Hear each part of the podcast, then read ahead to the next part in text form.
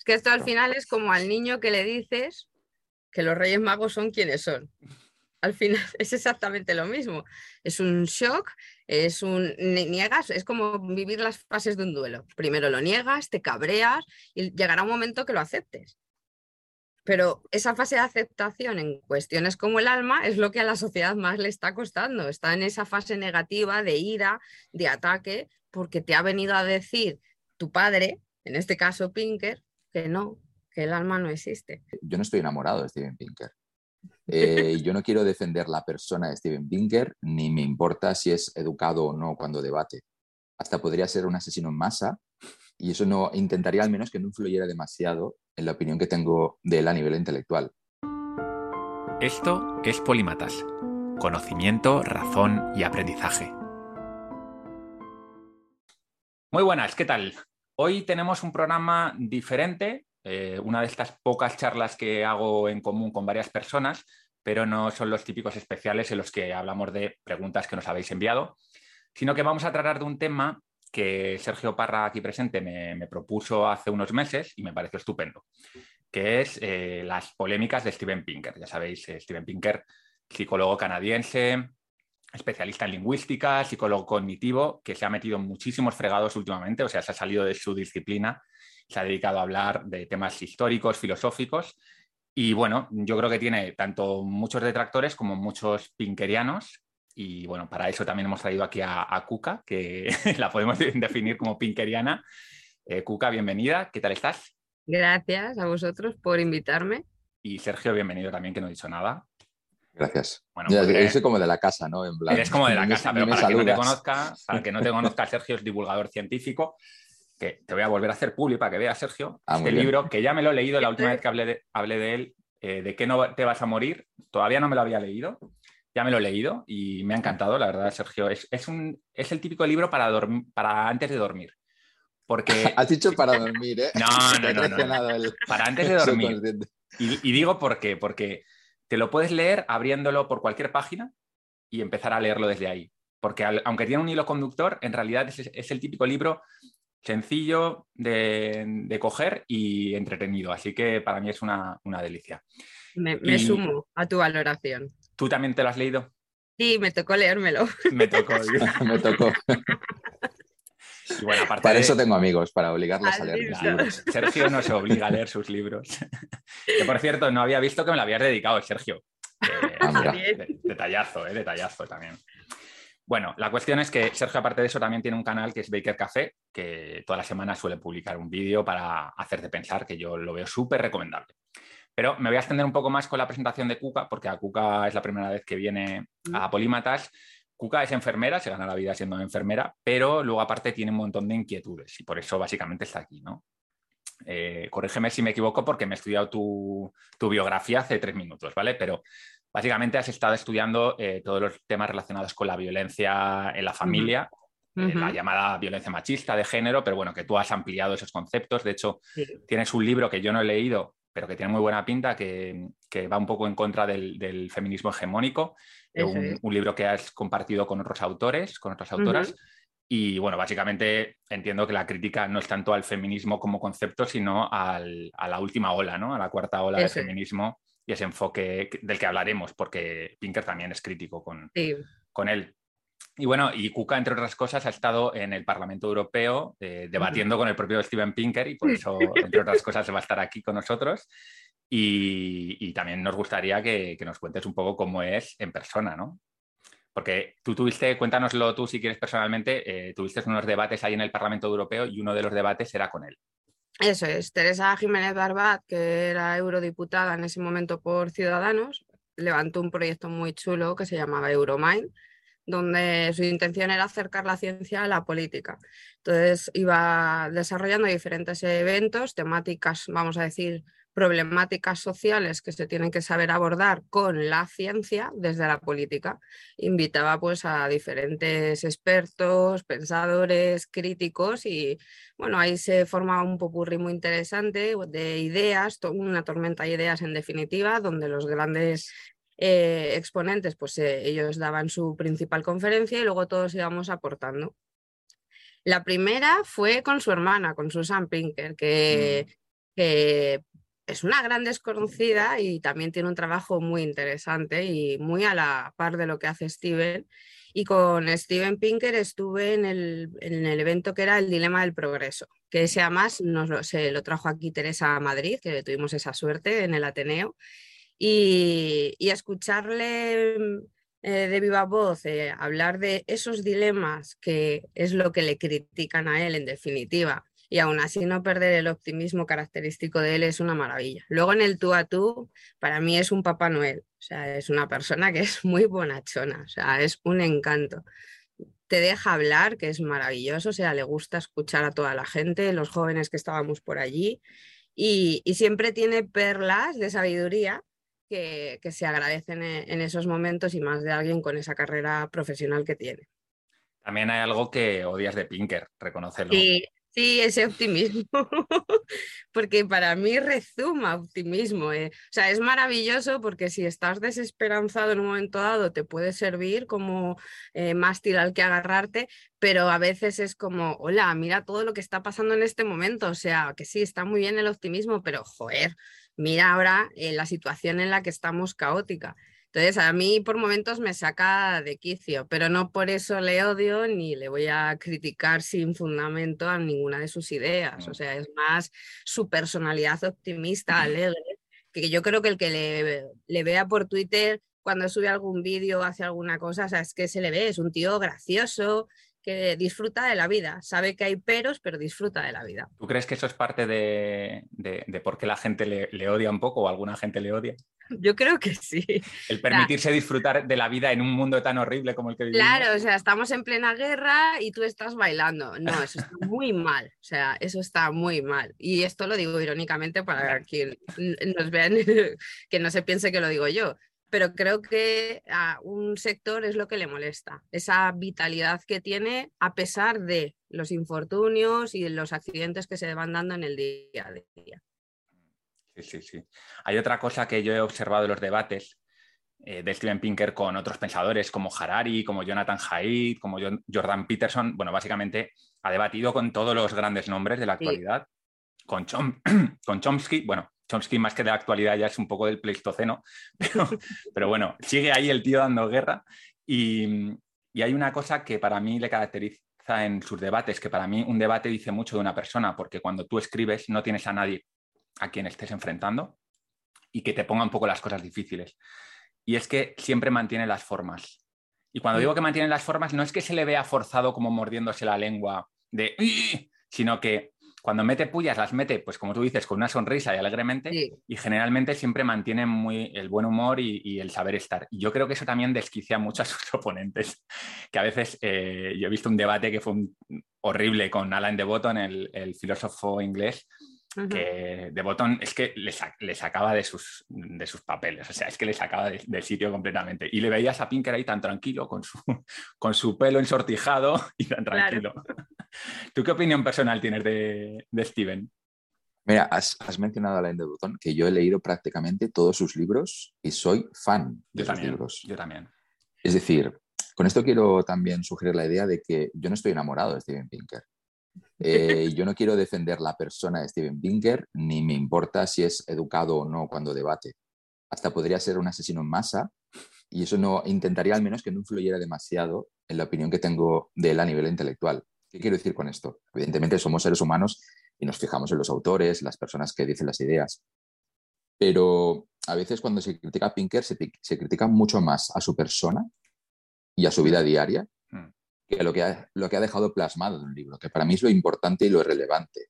Entonces, obviamente, Pinker no es una persona intachable, seguramente debe tener sus sesgos, sus ideas, sus manías, sus amiguismos y demás, ¿no? Sus intereses económicos, vaya a saber. Pero eh, a mí, cuando yo leo sus libros, más allá que luego hablaremos si tienen ciertas imprecisiones o, o a lo mejor hay eh, datos que no están muy claros y él los da como claros. Eh, lo innegable es que sus ideas plasmadas en los libros son muy potentes y al menos vale la pena considerarlas a la hora de debatir sobre los temas. Y tú, tú Cuca, por ejemplo, has dicho que es muy optimista, pero yo creo realmente que si lees con atención lo que él dice en sus libros, yo creo que es más bien un optimista condicional y un optimista eh, con perspectiva. Es decir, él asume que el mundo actual... ¿Cómo? Optimista científico. Que además, sí, no, además es una, es una forma en la que él se ha etiquetado en, una, en alguna ocasión que me gusta, o sea, y no lo mm. digo en tono negativo, o sea, es un optimista científico, es sensato dentro de ese optimismo, no cree en mm. unicornios, en definitiva. Y sobre todo yo creo que cree en que las cosas han mejorado, aun aceptando que las cosas están muy mal y aun mm. aceptando que las cosas se pueden estropear dentro de un mes, porque hay algún tipo de evento que no podemos controlar y nos vamos todos al carajo, ¿no? Entonces yo creo que eh, negar que en general ha habido un, progreso en todos los sentidos es estar ciego a los datos objetivos. Yo creo que Pinker lo que, lo que hace hincapié es en esa evolución. Luego, evidentemente, sigue habiendo guerras y sigue habiendo desigualdad y tenemos un problema con el cambio climático, etcétera, etcétera, etcétera. Y de hecho, creo que la mayoría de, gente que, que, critica a Pinker, que lo hace evidentemente Mm, a un nivel ideológico, puramente ideológico, mm, son personas que se declaran como progresistas, pero de alguna manera también son personas que parece que están odiando todo el progreso que ya hemos conseguido, ¿no? Eh, y lo cual me parece un poquito paradójico. No sé qué opináis sobre, sobre esta idea. ¿O creéis realmente que, que sus críticos también son gente más conservadora? Mm. Yo creo que básicamente... Tiene de todo. Tiene de todo. Tiene. Yo, creo que cuando, yo creo que aquí podemos ir desgranando algunas de las particularidades de su forma de, escribir y de comunicarse. Por ejemplo, Pinker es una persona, es una intelectual muy valiente, en el sentido de que no te va a andar con paños calientes. Si tiene que poner nombres y apellidos eh, a una crítica, si tiene que incluso criticar a algunos de sus maestros eh, mm. o, referencias, ¿no? Como Stephen Jay Gould o Levontin en su día o, Chomsky, Chomsky que eh, es, digamos, su gran maestro, también le ha criticado a Chomsky, no tiene ningún problema, porque yo creo que él diferencia muy bien lo que son las ideas de, las personas, lo que estabas justo diciendo tú ahora, Sergio. Mm. Él, él, es muy, él leía la enciclopedia cuando tenía cinco años, es decir, es una persona extremadamente analítica y aunque tienes luego esa parte tan, tan humana, ¿no? Que dice Kuka en, en persona, que, es una mezcla curiosa, porque la gente analítica muchas veces da la sensación de ser un poco rarita, pero este eh, tiene un poco, un poco las dos cosas. Y, lo, interesante para mí de este personaje es que no es que le critique la gente de derechas o la gente de izquierdas, es que le critica a la gente de derechas, le critica a la gente de izquierdas, le critican los teólogos, le critican eh, prácticamente eh, científicos, humanistas, o sea, prácticamente de todos los sectores. ¿Por qué? Porque se ha metido con todos. Porque no ha tenido ningún problema. Y nosotros, eh, que somos divulgadores, Sergio, tú sabes lo difícil a veces que es poner nombre y apellidos a una crítica porque te quieres evitar problemas. Y él, sin embargo, dice, bueno, es parte de, es parte de, mi vida. Esto, yo sé que me voy a crear enemigos, sé que voy a recibir golpes y sé que voy a devolver esos golpes si hace falta. Y, no tiene problemas. Y esto es un tema también interesante, Cuca, tú, tú que has tratado temas como el, feminismo, que es un tema muy delicado hoy en día, mm. el poder tener el valor de, irte a, una conferencia, eh, a, contar cosas que, que, van a levantar muchas ampollas y que incluso luego vas a recibir críticas, cómo lo has vivido.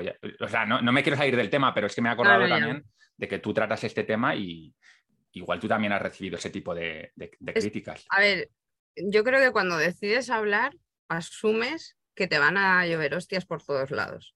Y yo cuando decidí hace ya unos cuantos años, hasta aquí hemos llegado, voy a empezar a hablar de lo que yo estoy viendo en torno al feminismo, asumí el riesgo que entrañaba.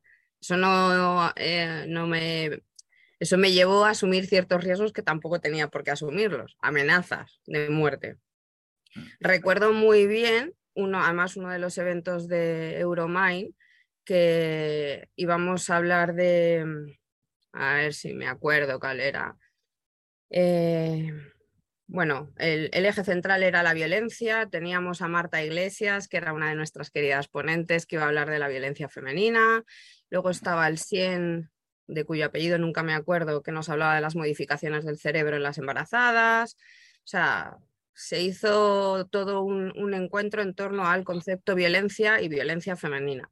Lo que no nos esperábamos a la vuelta era el que nos habían intentado banear las cuentas, que se habían publicado tropecientos artículos aquí cuando ningún periodista español había aceptado la invitación de ir allí con nosotros.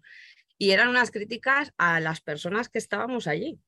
O sea, a mm. Teresa Jiménez Barbal le llovieron guantazos de todos sitios. Entonces yo creo que al final es algo que asumes que te va a pasar porque el común de los mortales hoy en día para eso es muy mediocre.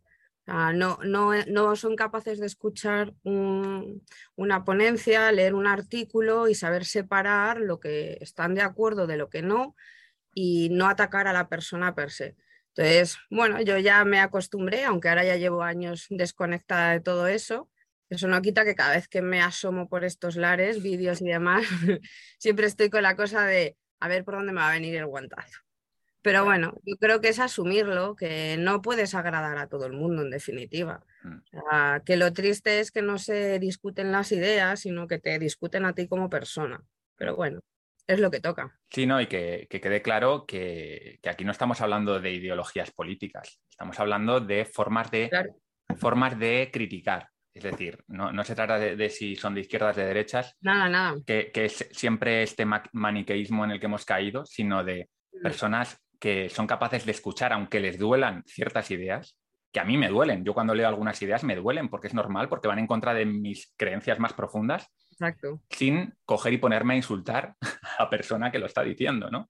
Y, y bueno, Pinker, volviendo al tema, es, yo creo que un ejemplo, no solo Pinker, ¿eh? hay, afortunadamente tenemos intelectuales que, y muchos intelectuales que están en contra de Pinker y que son intelectuales de gran talla, en el sentido de que no tienen problemas tampoco de enfrentarles y de cuestionarles. Claro. Y, yo creo que si, os parece, vamos a empezar con algunas de las ideas de, los libros de Pinker. Antes de que sigas, eh, eh, me gustaría decir que quizás puede producirse una especie de profecía autocumplida, en el sentido de que como Pinker está siendo acogido por determinado espectro político y rechazado por otro, al final Pinker, mm, como ser humano que es, a lo mejor inevitablemente acaba criticando más al bando que le rechaza, por supuesto. a lo mejor a nivel inconsciente, porque claro, está siendo cancelado, intentando ser cancelado continuamente, etcétera, etcétera. Entonces es una profecía autocumplida, porque al final, a lo mejor una persona que era mucho más ecuánime acaba siendo sesgada precisamente porque las circunstancias han cambiado y se está dando cuenta que esas personas no están dispuestas a escuchar según qué ideas.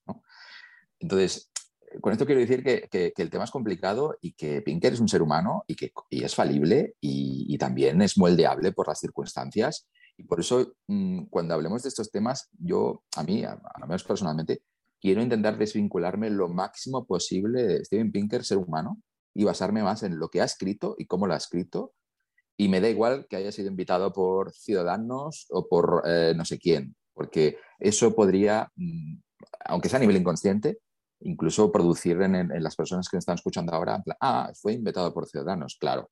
Entonces, normal. de todas maneras, por si les queda alguna duda a los que nos estén escuchando, que sepan que Pinker es odiadísimo por los conservadores en Estados Unidos porque es un gran, gran crítico de Trump. Yo creo que Trump es una especie de Lucifer para Pinker Mm. Y también es odiado por todo el movimiento de izquierdas más extremista, eh, de, la izquierda woke, de la que vamos a hablar luego. Y también por, los religiosos, porque ha metido mucha caña a la, religión, junto con su amigo Richard Dawkins. Y, quizá, si hay que situarlo en alguna corriente ideológica, en Estados Unidos es lo que llaman allí eh, la democracia liberal, ¿no? un mm. poco, sería un poco centro. Aquí en España sería un poco lo que tú dices, Sergio, un poco más ciudadanos, ¿no? que mira para lo que ha quedado Ciudadanos aquí en España, pero bueno. vale, pues vamos a empezar, si os parece, con, la idea de, tabla rasa, que para mí es una de las más potentes, que, publica un libro, si no recuerdo mal, es en 2002, La tabla rasa, la negación moderna de la naturaleza humana. Y no sé si a alguno de los dos le apetece desarrollar así muy básicamente en qué consiste esto de la tabla rasa. Yo eso se lo dejo al divulgador. Venga, Sergio. Nos vamos repartiendo, tú y yo. La... Qué presión. Bueno. Poco para que la gente que no sepa de qué estamos hablando nos sitúe antes de desarrollarlo. Eh, yo, yo cuando leí la tabla rasa mm, fue años después de haber leído El instinto del lenguaje, que es el primer libro que yo leí de Pinker hace ya como 20 años, cuando yo no sabía que era... De hecho, lo leí circunstancialmente para documentarme para otro tema Y ya en ese libro ya aluciné bastante. Pero cuando leí la tabla rasa, a día de hoy puedo decir, es difícil decir esto, pero creo que es mi libro favorito de Steven Pinker. Mi libro, al menos el libro que en su momento, cuando yo lo leí, más cosas cambió sobre lo que he pensado sobre el mundo. Y habla de muchas cosas, pero básicamente mm, desarrolla tres eh, ideas. Primero, que no nacemos como pedazos de arcilla perfectamente moldeables, es decir, nacemos con plantillas biológicas preinstaladas ya en nuestro cerebro, con lo cual compartimos determinados rasgos universales con independencia de dónde hayamos nacido. O sea, todas las culturas, todos los seres humanos comparten, pues a lo mejor, eh, rasgos gramaticales a nivel lingüístico, que esto ya fue introducido, eh, esta idea chomskyiana ya fue introducida en su primer libro, El Instinto del Lenguaje, eh, rasgos sobre lo que es el atractivo físico, por ejemplo, determinadas cosas como una dermis pues sin imperfecciones, cierta simetría facial, son rasgos que consideramos bellos con independencia de la cultura que, que, que estudiemos. ¿no? Eh, también rasgos sobre asco moral, en fin, expresiones faciales, cómo hacemos el asco, la sonrisa, son cosas que todos compartimos y que, parece que vienen, como digo, preinstaladas, que evidentemente luego el contexto lo puede moldear, ¿no? pero que están ahí. Em, eh, yo creo que esta es la idea central del libro. Y luego, paralelamente, pues habla un poco de lo que se llama el, mito del, perdón, el fantasma de la máquina, que es crear esta especie de dualidad ¿no? entre eh, una especie de alma, humanidad y una especie de, biología, cuando lo que dice Pinker es que ambas cosas están, están íntimamente mezcladas de manera casi inextricable. Y, la tercera idea que, de la que habla, ¿cuál era? Eh, ahora se me ha ido el santo al cielo, la fantasma de la máquina. Eh, el buen salvaje, ¿no? O ese, no, el buen salvaje es más adelante, ¿no? Lo trata más en, adelante. en Los Ángeles que llevamos dentro. Pero bueno, yo creo que son dos ideas con las que podemos empezar ya a, comentar, bastante, bastante profundas, ¿no? Mm. Mm. Eh, ¿Tú qué opinas? ¿Por qué crees que la gente ha criticado tanto esta idea de, la tabla, de que no somos una tabla rasa, ¿no? que es básicamente lo que, lo que dice el libro? Ese sería el resumen del libro. No somos una, una masa de arcilla completamente maleable, Cuca. ¿Tú, ¿Tú, qué opinas? ¿Por qué crees que se le ha criticado tanto esta idea? Eh, yo creo que, a ver, principalmente es porque era una aseveración que rompía lo que hasta ese momento se estaba diciendo en el ámbito social y de divulgación más, más pequeño.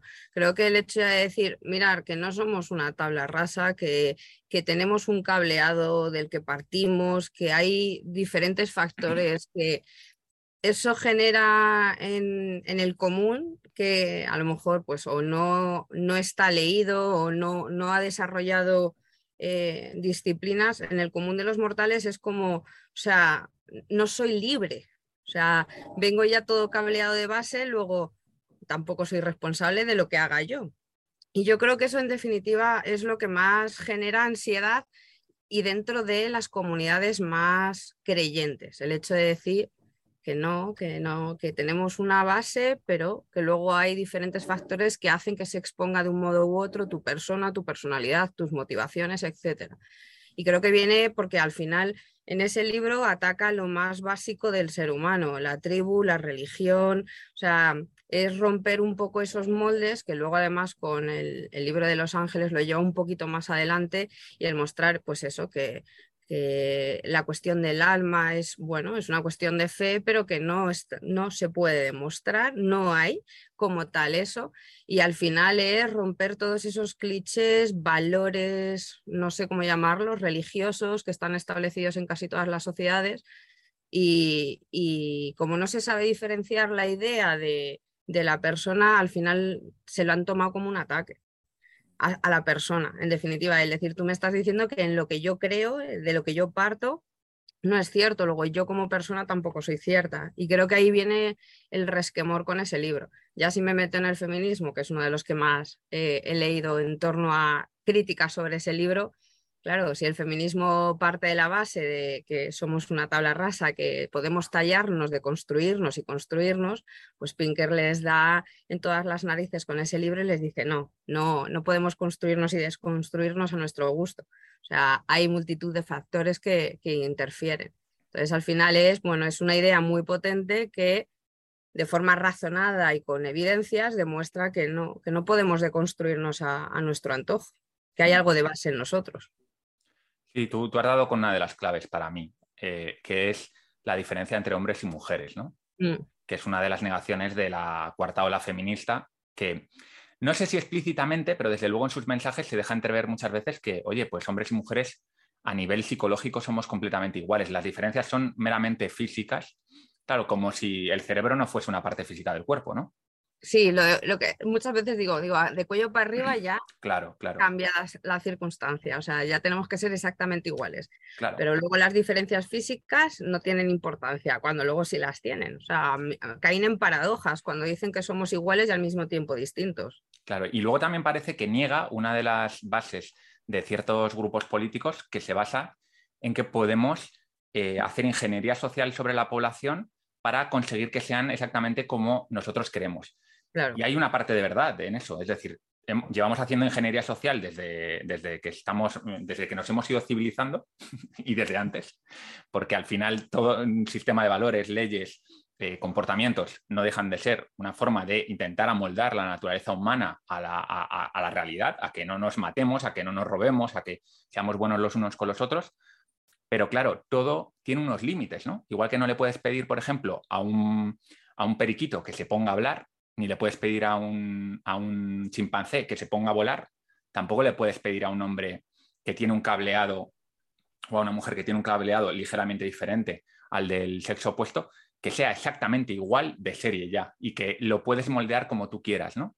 Y que es una cuestión de educación, ¿no? Es el, Eso. Eh, parece como que Pinker está negando que se pueda educar a los hombres o a las mujeres para que sean como nosotros, como la sociedad quiere que sean, ¿no? Cuando Pinker no dice eso, en ningún momento. De hecho, Pinker es un mm. gran defensor de las instituciones humanas que nos han llevado a convivir. Mm. Yo creo que lo que dice Pinker es que, sí, lo que dice Pinker además es que esto es un promedio, es decir, que habrá mujeres que tienen intereses muy masculinizados eh, o tienen cerebros muy masculinizados. Entonces lo que dice Pinker es, evidentemente, eh, yo no estoy diciendo que debamos educar a las mujeres para una cosa y a los hombres para otra, porque habrá, pues a lo mejor hombres muy sensibles o con determinados rasgos femeninos que querrán hacer cosas típicamente de mujeres, ¿no? De hecho, casi siempre es así. O sea, todos los hombres tienen alguna. Yo, por ejemplo, he hecho un test incluso en el que mide tu feminidad o tu masculinidad, y en muchas cosas yo soy más femenino que mi pareja y al revés. O sea, que somos mucho más complejos, pero es lo que tú dices. Al final es, una generalidad. Claro que sí. Pero la, la idea que subyace es que no somos tan iguales o al menos tan perfectamente moldeables bajo los mismos criterios. Es decir, que a lo mejor sí que podríamos hacer una ingeniería social, pero hay que tener en cuenta de que como somos diferentes, no valen las mismas recetas para todos y tampoco podemos esperar resultados uniformes. Siempre habrá como mm, unos extremos que nos van a aparecer o un grupo de personas que no van a poder pasar por ese aro porque es inevitable y porque tenemos... Mm, es que yo no hablaría ni siquiera de sexos, sino que de, de niveles neuroquímicos distintos en función de, la persona. somos tan distintos entre nosotros también que, no podemos mm, depender de unas reglas fijas e inmutables que parece, parece que funcionan hacia un grupo de personas. y claro, esto, esto a su vez eh, deja entrever un poco el hocico de la eugenesia, del, del, del, machismo también, del racismo, cuando es justo lo contrario. O sea, Pinker dice en varios de sus libros que estas ideas no deben servir para discriminar a una raza o una etnia o un, a un sexo, ni considerar que alguien no puede ser capaz de una determinada cosa. Justo al contrario, si sabemos cuáles son de base sus eh, características particulares a, nivel neurobiológico, podemos reforzar esas carencias con una educación o, con, o, incluso una comprensión ¿no? frente a lo que están, está, está ocurriendo ahí. ¿no? Entonces, al final, yo creo que lo que Pinker hace es hacer una especie de ejercicio de personalización de la humanidad. No considera la, humanidad como una especie de cosa amorfa que va a reaccionar de la misma manera en función de los inputs que recibe, mm. sino que ya tiene determinadas cosas que hay que tener en cuenta. Para mí una de las pruebas definitivas, no sé a vosotros, pero que a mí me convenció porque me parece tan gráfico, es cuando empieza a hablar de los estudios de gemelos, gemelos univitelinos que son idénticos genéticamente que tienen la peculiaridad de que les han separado al nacer y no han conocido nunca a su familia ni a su, ni a su gemelo. Y resulta que cuando los estudian se parecen muchísimo. Les gusta el mismo tipo de música, votan al mismo partido político, incluso tienen el papel de la casa del mismo color, ¿no? Y esto es algo que sistemáticamente se ha encontrado en los estudios de gemelos. Incluso se aventura a, dar una cifra, ¿no? Eh, eh, Pinker, que es que aproximadamente el 50% de la variabilidad de la personalidad, variabilidad, eh, cuidado, que es importante esto, remarcarlo, la variabilidad de, la personalidad entre las personas tiene que ver con los genes. Eso incluye muchas cosas, desde si eres una persona más miedosa o menos miedosa, si tienes más tendencia a ser una persona feliz o no feliz, que este es un concepto muy importante, que nos venden todo el tema este de la felicidad, de la autoayuda y tal, y es que hay simplemente personas que tienen una predisposición a ser menos felices que otras y se acabó. Y que no se lo pueden currar, obviamente se lo pueden currar porque hay un porcentaje, puede ser un 50, un 40, un 30, lo que sea, de, un área donde pueden trabajarlo, ¿no? Pueden hacer cosas. Pero eh, también yo fíjate, creo que es un mensaje muy potente porque lo que le está transmitiendo a las personas es, no tenéis el 100% de la culpa de, ser como sois si, por ejemplo, eh, tenéis una vida miserable o estáis tristes, ¿no? Si sois personas que soléis estar tristes, oye, que sepáis que es que no, no tenéis la culpa por eso. Tampoco es que les exonere de la responsabilidad, ¿no? Pero lo que le está mandando un mensaje de, oye, hay una parte que te viene de serie y, tú la puedes trabajar, pero tampoco eres infinitamente maleable en ese aspecto. Yo creo que también, o a veces se, se queda la gente con la parte, entre comillas, negativa del mensaje y no con la positiva. Esto es mucho más compasivo con los demás. Esto pasa mucho con las adicciones. a veces pensamos que todos tenemos la misma templanza o, al revés, que, a veces pensamos que todos sentimos el mismo placer cuando, entre comillas, estamos pecando, ¿no? Y no es cierto. Hay personas que sienten un placer tan oceánico en comparación al nuestro que si nos pusiéramos en su piel entenderíamos por qué no pueden dejar de sentir eso. todo eso hay que tenerlo en cuenta también. Sí, sí, sí. Yo creo que una manera de ser más compasivos es precisamente comprender esto. Porque yo he escuchado con el tema de las adicciones muchas veces el típico mensaje de mira este que se ha metido en la droga. Como si eso fuese una decisión consciente de la persona que dice, venga, me voy a meter en la droga porque para disfrutar el momento y ya luego si se me arruina la vida me da igual. Bueno, a ver, yo no digo que haya que exonerar, ni tampoco lo dice Pinker, de la, de la responsabilidad, ¿no? No, pero mira, hay un ejemplo muy claro que pasa en Estados Unidos, que es que existe el, efecto halo. Este, este, sesgo psicológico que hace que cuando ve, por ejemplo, un rasgo muy virtuoso en una persona, automáticamente extrapolamos ese rasgo al, resto de rasgos. Por ejemplo, una persona es muy atractiva físicamente, es un rasgo virtuoso para nosotros, e inconscientemente pensamos que como es tan atractivo, pues también es buena persona, es, eh, en fin, todo lo que hace está bien, ¿no? Eh, y sin embargo, cuando vemos a una persona que, es claramente fea, es decir, a lo mejor tiene algún tipo de deformidad, eh, pues una cicatriz muy evidente en la cara, eh, una nariz muy aguileña, etcétera, etcétera, pues no podemos evitar ser un poquito más suspicaces con esas personas. Y en Estados Unidos ya hay varios programas piloto para que cuando están enjuiciando a un criminal delante de un jurado popular, escoger a un actor de rasgos neutros porque los rasgos de una persona que, por ejemplo, tiene una cicatriz o una deformidad de la cara afectan inconscientemente al jurado popular, incluso a los jueces. Con lo cual, mm, tenemos que ser muy conscientes de nuestras debilidades, de nuestros sesgos y de nuestras eh, individualidades. Y al final, a la hora de ser conscientes, siendo conscientes de todo esto, podemos organizar una sociedad mucho más justa. Porque si negamos que la belleza nos eclipsa, estamos metiendo en la cárcel a mucha gente y de manera injusta. Tenemos que aceptar esa realidad para poder corregirla en la medida de lo posible. Totalmente.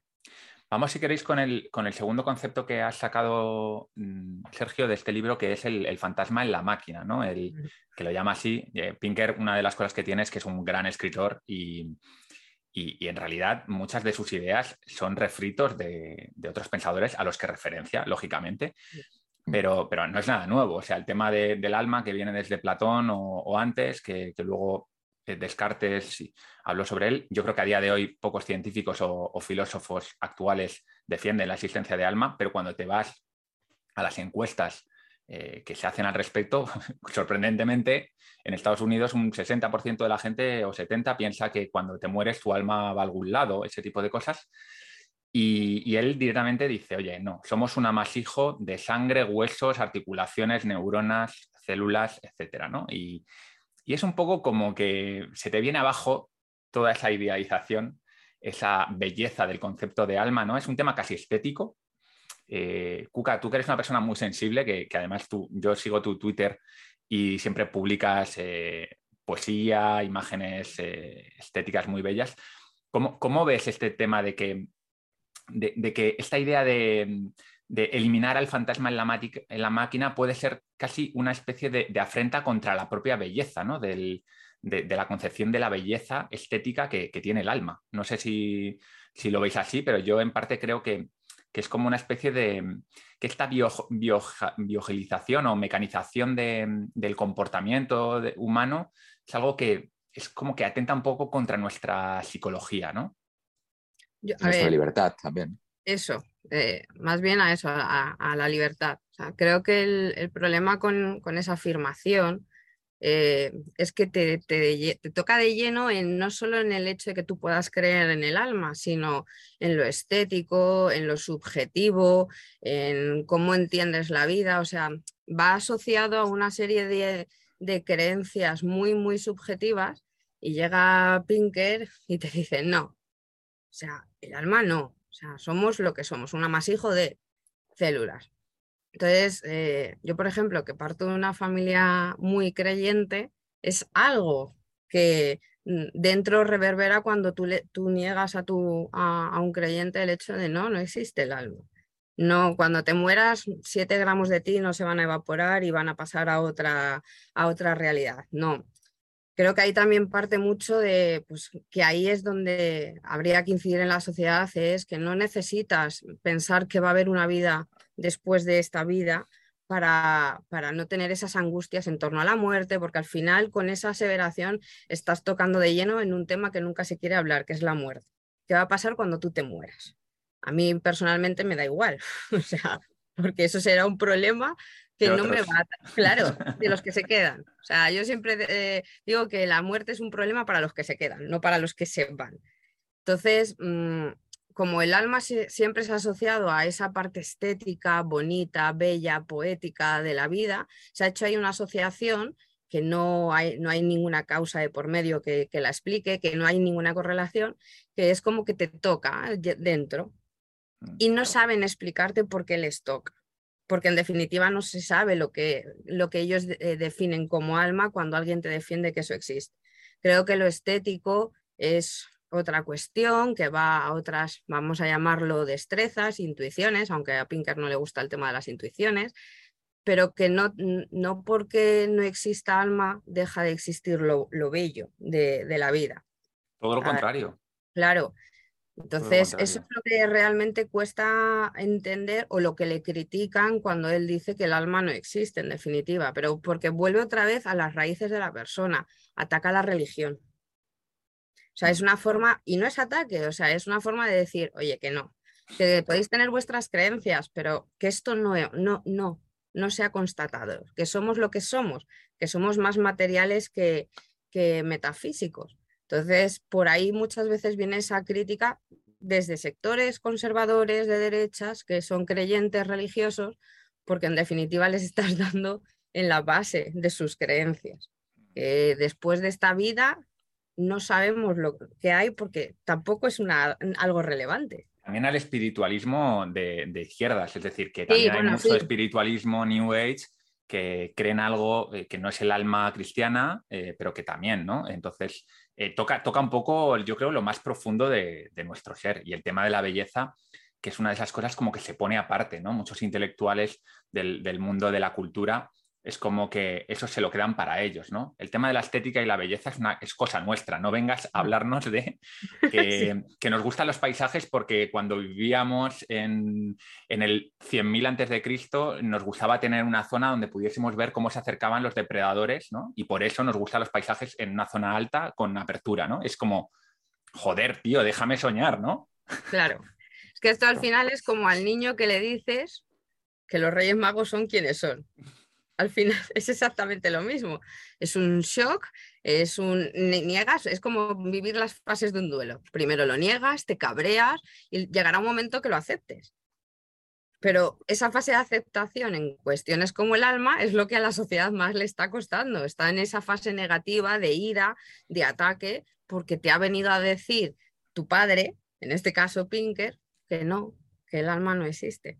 Entonces es, un duelo difícil socialmente, o sea, hablando a nivel comunitario, porque luego a título personal hay gente que puede convivir perfectamente con sus creencias y su, su fe sabiendo que o sea, lo del alma es una cuestión meramente subjetiva, idealizada en, las creencias. Es como que ya pasamos esas fases de duelo durante muchísimos años con el tema de la evolución, la teoría de la evolución, que costó mucho aceptarla porque de alguna manera era como decir, vale, no somos especiales, somos animales, un proceso evolutivo más, pero es como que nos refugiamos en la idea de, vale, aceptamos la evolución siempre y cuando no supere el, de cuello para arriba. de cuello para abajo todo es evolución, pero de cuello para arriba ya no. Esto sí que no. Tiene que haber algo que nos haga humanos o algo especiales y que nos distinga del resto de, no de animales, incluso de máquinas. Y yo creo que esta es una resistencia parecida a la que vivíamos en su momento con la teoría de la evolución y que de hecho se están y esto enraiza un poquito con las críticas a la psicología evolutiva en general, ¿no? que yo creo que en el fondo eh, muchas críticas son mm, razonables. La psicología evolutiva parte de muchas hipótesis y cosas muy cuestionables, pero al final lo que se hace es reducir la complejidad de una disciplina como la psicología evolutiva a una mera parodia, como en su momento se parodiaba la teoría de la evolución, para poder atacarla una especie de muñeco de, paja, ¿no? Para ridiculizarla y no, tener que aceptarla, ¿no? Pero es que es innegable que el cerebro también está ah, sujeto a las fuerzas evolutivas. Así que podemos eh, criticar todo lo que queramos, eh, la falta de humanidad a la hora de afrontar eh, la humanidad humana, o podemos incluso criticar algunas a lo mejor hipótesis demasiado aventuradas a la psicología, evolutiva, pero es innegable que eh, todo, todo, apunta hacia, que, hasta, hacia esta idea ¿no? de que realmente la evolución descarta a los menos aptos también a nivel cognitivo, en emocional, a nivel de percibir la belleza o, o percibir los colores de cómo los percibimos, etcétera, etcétera, etcétera. Es que dentro de 500.000 años quienes estén en, el mundo, si hay alguien, se reirá de, este momento en el que hay esa, ese conflicto por aceptar pues, la teoría de la evolución, o sea, que es lo mismo, o sea, cuesta en el momento que tú estás viviendo cuesta aceptar ciertos paradigmas porque al final es, bueno, es cambiar toda la cosmovisión que tienes en torno, en torno a la vida. Seguramente dentro de 500 años se reirán de nosotros y dirán, pero si es que es más que aceptable, es entendible, es que es la teoría de la evolución es la base de nosotros como, como especie y como conjunto dentro del mundo. Entonces, 500 años después lo entenderán, hoy nos cuesta y cuesta hacer ver que aunque venimos de base, que al final mm. muchas veces el mensaje de, de, Pinker es ese, que aunque tenemos un cableado y partimos de él, no quiere decir que estemos determinados por él, que es otra de las críticas que a mí más me cabrea cuando veo que atacan a Pinker,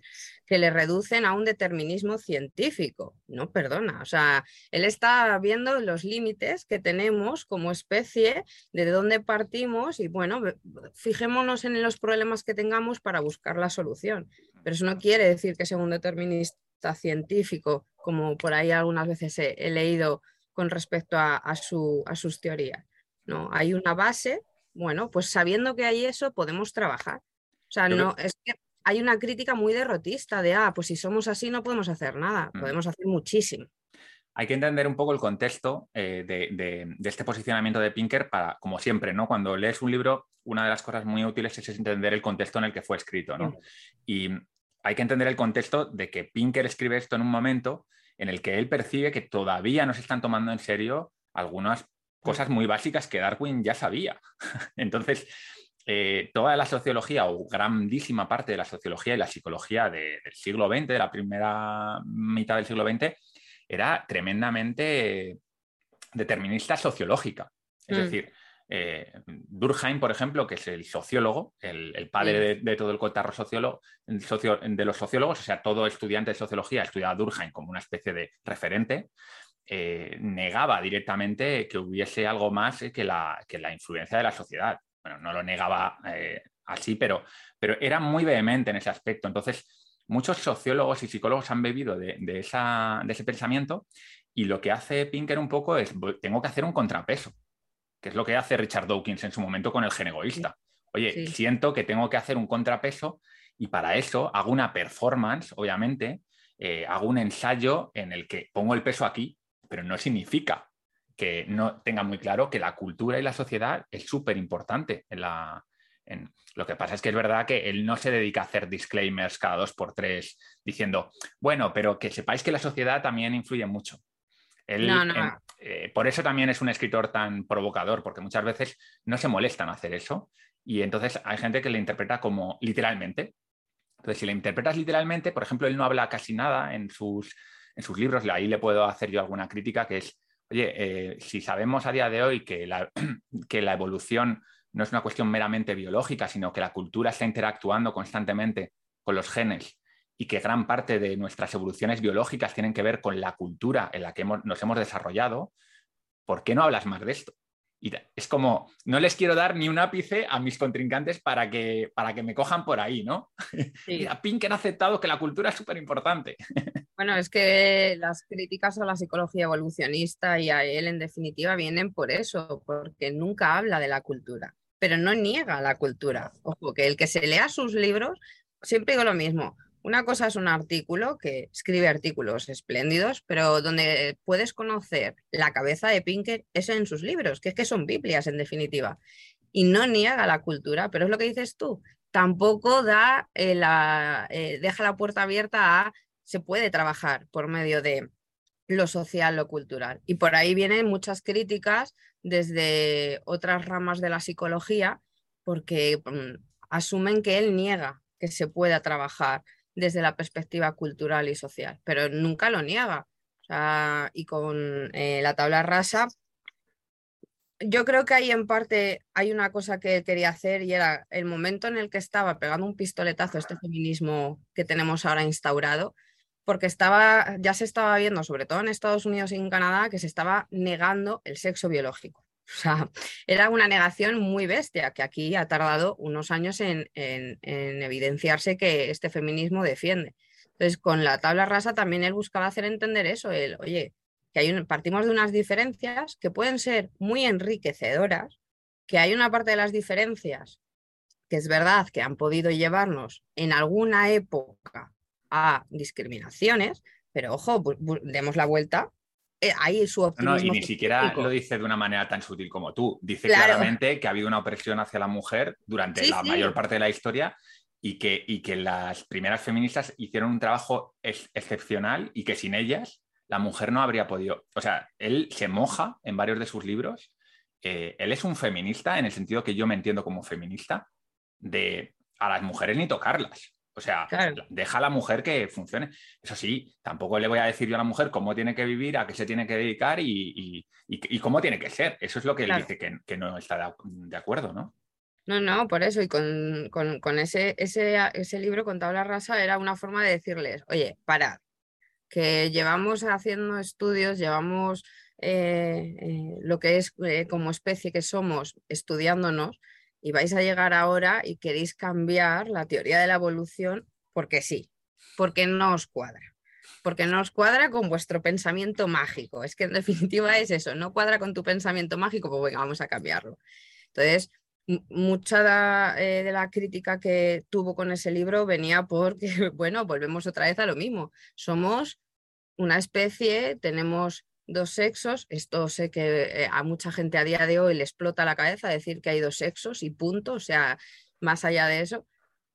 Y la forma en que él lo dice, que es verdad que es muchísimo más, más crudo, o sea, y, si se tiene la oportunidad de escucharle en ponencias y demás, el tío es, vamos, eh, tajante, o sea, con el feminismo, con cualquier ideología que niegue lo que hasta este momento sabemos que es así.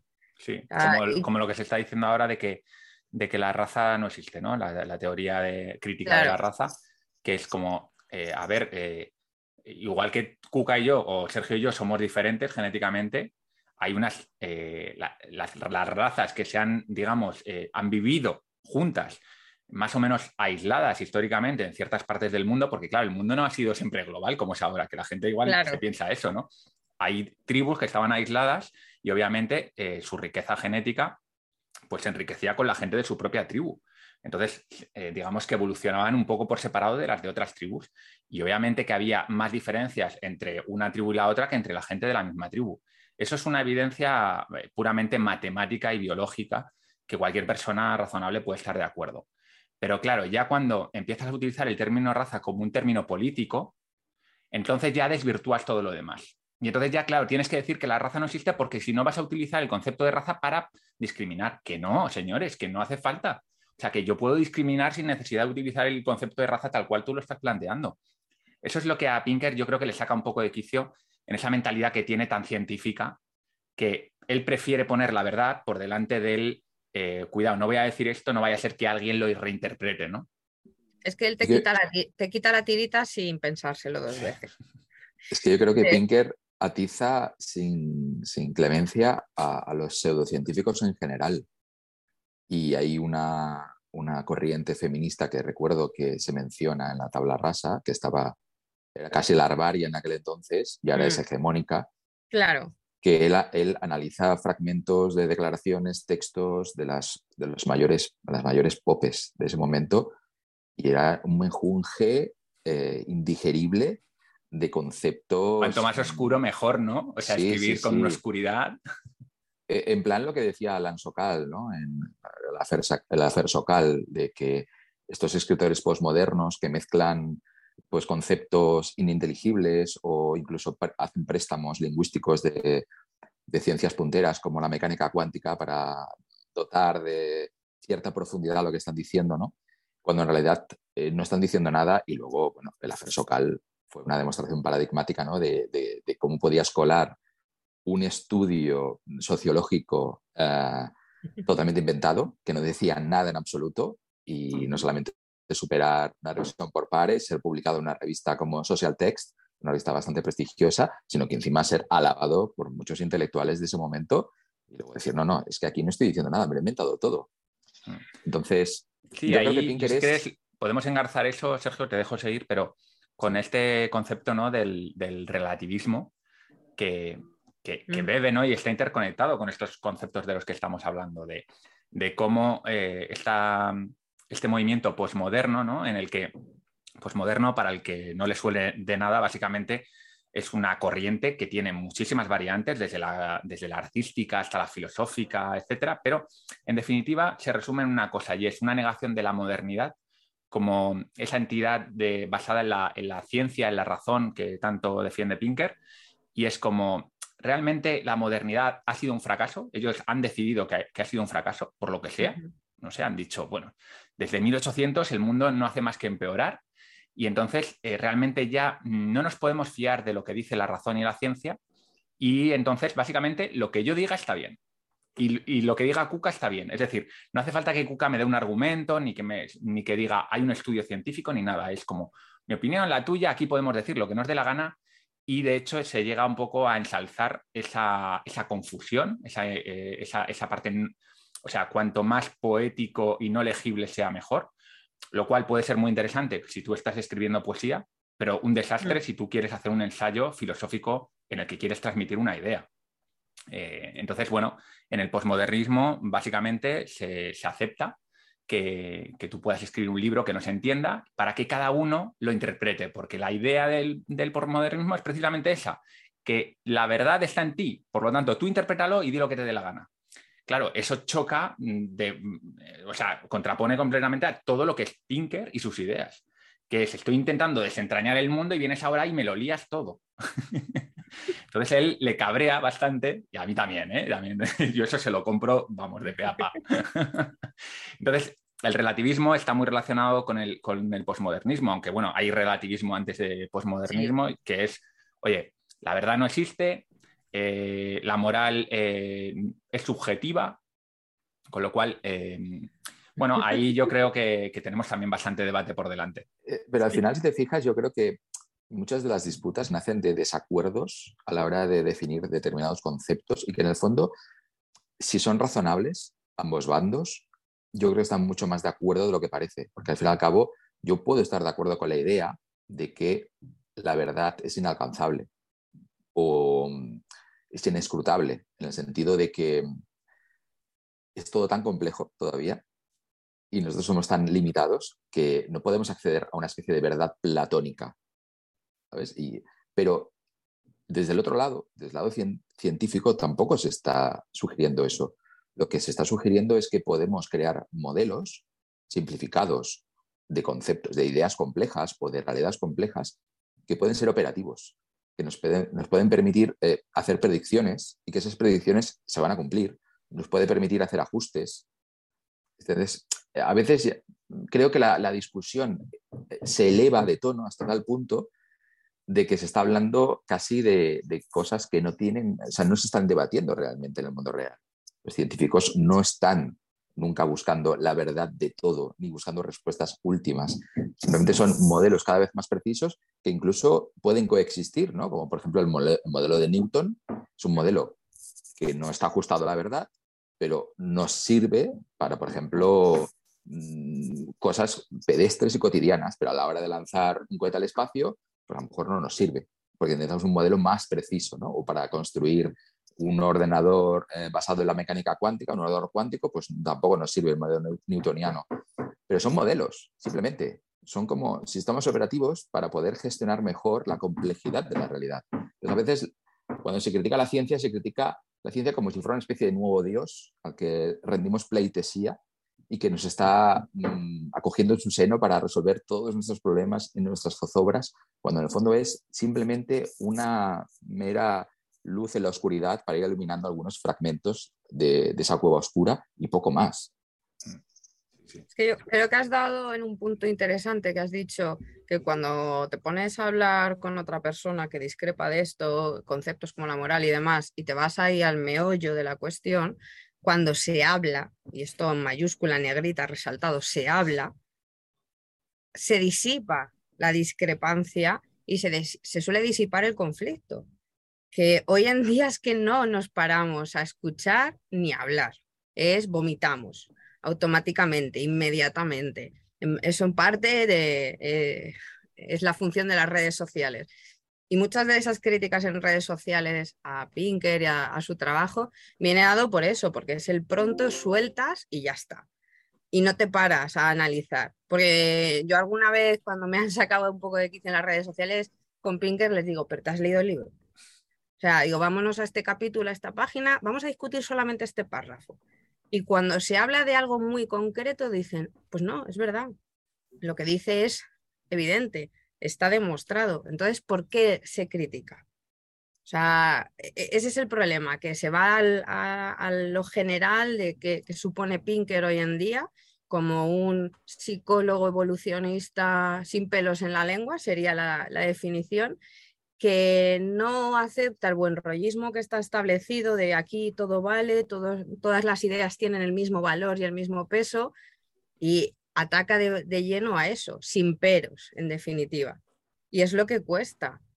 Porque luego cuando él tiene debates, tiene tertulias, eh, tanto con detractores como los que están a favor de sus ideas, es eso, es que es un tío muy pausado, que escucha, que se hace escuchar, que explica, que expone ante eso te quedan pocas herramientas para, para refutarle en un momento dado lo que te está diciendo.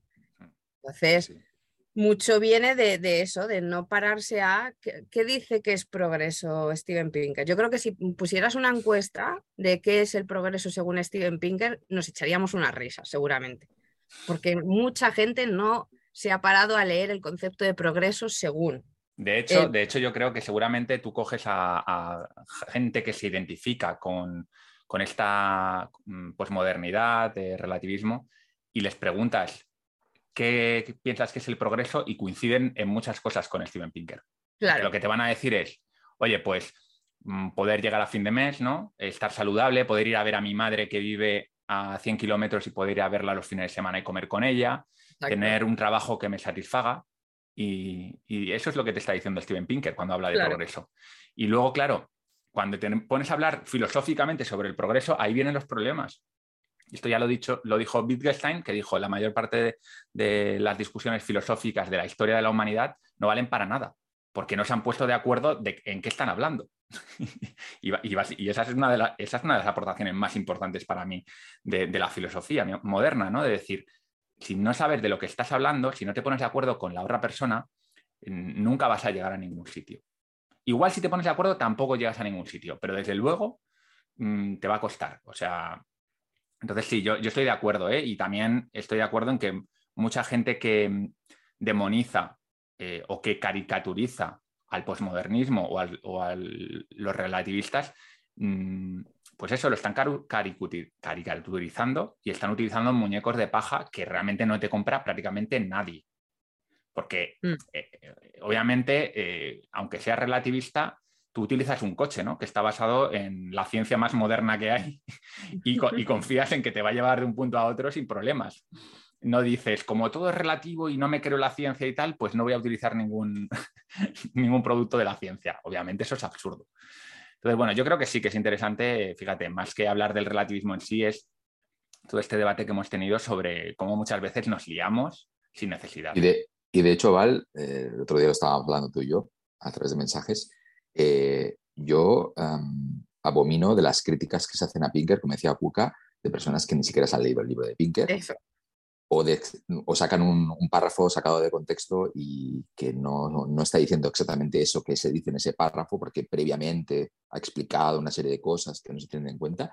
Pero eh, yo estoy totalmente abierto hasta el punto de que mm, yo estoy siempre mm, analizando eh, lo que puede haber dicho equivocadamente Pinker o no, a la crítica constructiva y a la crítica inteligente. Entonces, el, otro día estuve, hablando contigo, Val, sobre un libro que he leído esta semana que me ha parecido, mm, mira que es difícil a día de hoy.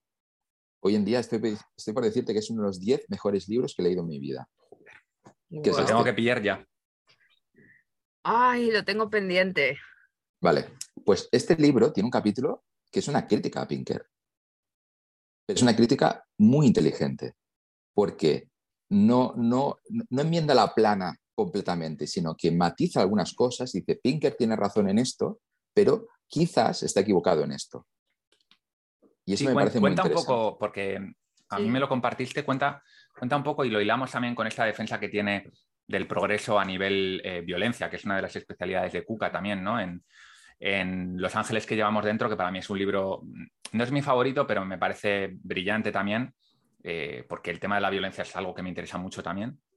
Eh, él, explica cómo, eh, contraria a la idea de, Rousseau, ¿no? del filósofo suizo, mm, los seres humanos no somos buenos por naturaleza y nos dedicamos al, amor y a la danza todo el día ¿no? en, alrededor del fuego, sino que desde tiempos inmemoriales nos hemos pegado castañazos nos hemos matado incluso a unos niveles, según argumenta Pinker y, da muchos datos en su libro, eh, mucho más altos que las sociedades más violentas de la actualidad. ¿no? Te pone ejemplos de, tribus eh, indígenas que tienen niveles 10, 20, 30, 50, 100 veces más altos de criminalidad que, yo qué sé, Nueva York en los 80, que era bastante chungo, por ejemplo, mm. Y lo que hace el autor de, que comenta Sergio es precisamente no desmontar, pero sí hacer una crítica fina. Yo creo que es como se debe hacer la crítica, que es ir al punto y no de intentar desmontar todo. cuéntanos un poco porque yo creo que merece la pena. Lo primero que hace el autor es explicarte qué dice el ruso exactamente, porque no dice lo que nosotros decimos. Sí que lo dice, pero dice más cosas y matiza sus propias palabras. Entonces, después de leer este libro me he dado cuenta que Rousseau no era tan ingenuo como parece. Igual que Thomas Hobbes, seguramente no era tan cenizo como parece, también tiene sus matices. Con lo cual, a veces estoy convencido, bueno, a lo mejor tú, Al, sí que lo has hecho, pero yo no me he leído ningún libro de Rousseau o de Hobbes entero. Yo he leído fragmentos, citas de autores y tal, con lo cual, a veces cuando hablamos de Rousseau y hablamos de Hobbes, quizás nos estamos pareciendo a los que hablan de Pinker sin haber leído a Pinker. Total, total. Pero que tenemos unos cuñados, eso que quede muy claro. Eso es. Entonces es muy interesante como, como eh, hay un capítulo dedicado a Hobbes, por qué Hobbes escribió lo que escribió, en qué situación se encontraba, por qué Rousseau lo hizo. Y el contexto sociocultural del momento es muy importante para entender por qué dicen lo que dicen y cómo lo dicen también. Y a veces una simple frase lo puede cambiar todo. Y hay frases de Rousseau que, mira, después de haber leído este libro, digo, pues Rousseau mm, es un autor mucho más interesante de lo que parece, muchísimo más. Pero bueno, ahora todos, ahora todos a leer a Rousseau, ya verás. Eso es. y luego una como una hippie. Em, lo que dice el autor es que Pinker tiene razón en el sentido de que es innegable que ha habido un progreso en muchos niveles y también se ha reducido la violencia, sobre todo en los últimos 300 años, desde la Ilustración más o menos. Desde el final de la Edad Media. Eso es.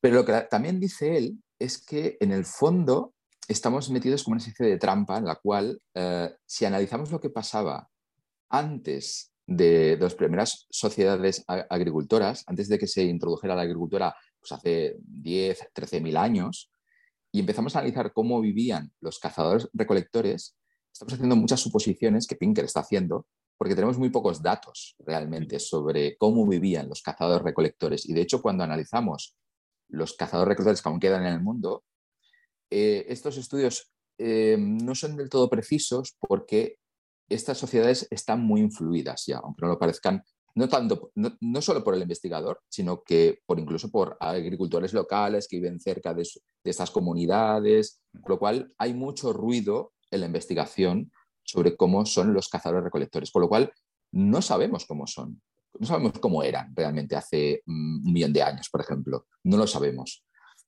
Pero eh, creo que había como 13 teorías sobre cómo hemos llegado a ser como somos, el Homo sapiens y tal, y una de ellas habla de, y es la que él menciona, porque al final él lo que hace es coger una tesis y defenderla hasta sus últimas consecuencias, cosa que me parece bien. Lo que dice él es que em, lo que nos hace especiales a nosotros, y por eso, de hecho, mm, en la carrera armamentística eh, de la evolución vencimos a los neandertales, que era un, linaje que competía con nosotros, y ellos fueron extinguidos y nosotros no. Lo que dice es que somos, porque incluso él dice que los eh, neandertales podrían ser incluso más inteligentes que nosotros, pero no prosperaron.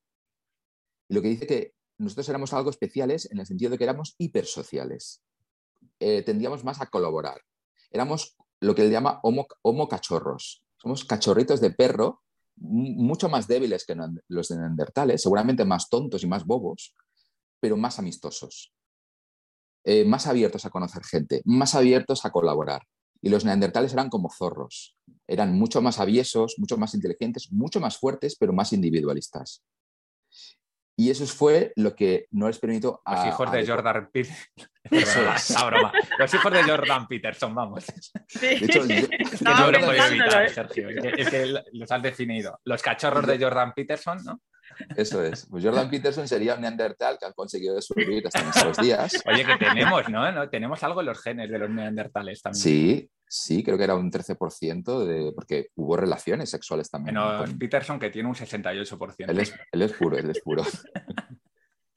Entonces lo que dice es que em, su hipótesis es que cuando éramos cazadores recolectores éramos personas, individuos que, que íbamos eh, conectando con diferentes grupos en nuestros viajes, que colaborábamos con ellos eh, y que de algún modo em, cabe suponer que los índices de violencia en ese momento, con sus picos y demás, debían de ser bajísimos.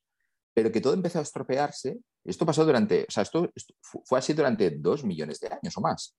Pero hace 13.000 años, por eh, diferentes eventos como el Tigris y el Éufrates secándose y provocando una especie de limo muy, muy sensible muy a la, a la hora de tirar, por ejemplo, una semilla para que creciera cualquier cosa, de repente la gente vio, oye, si tiro aquí unas semillas, me sale comida y ya no me hace falta seguir viajando. Con lo cual, de alguna manera, la comodidad pudo a, todo lo demás y al final la gente lo que tuvo que hacer es apiñarse y vivir eh, en sociedades cada más, cada vez más complejas.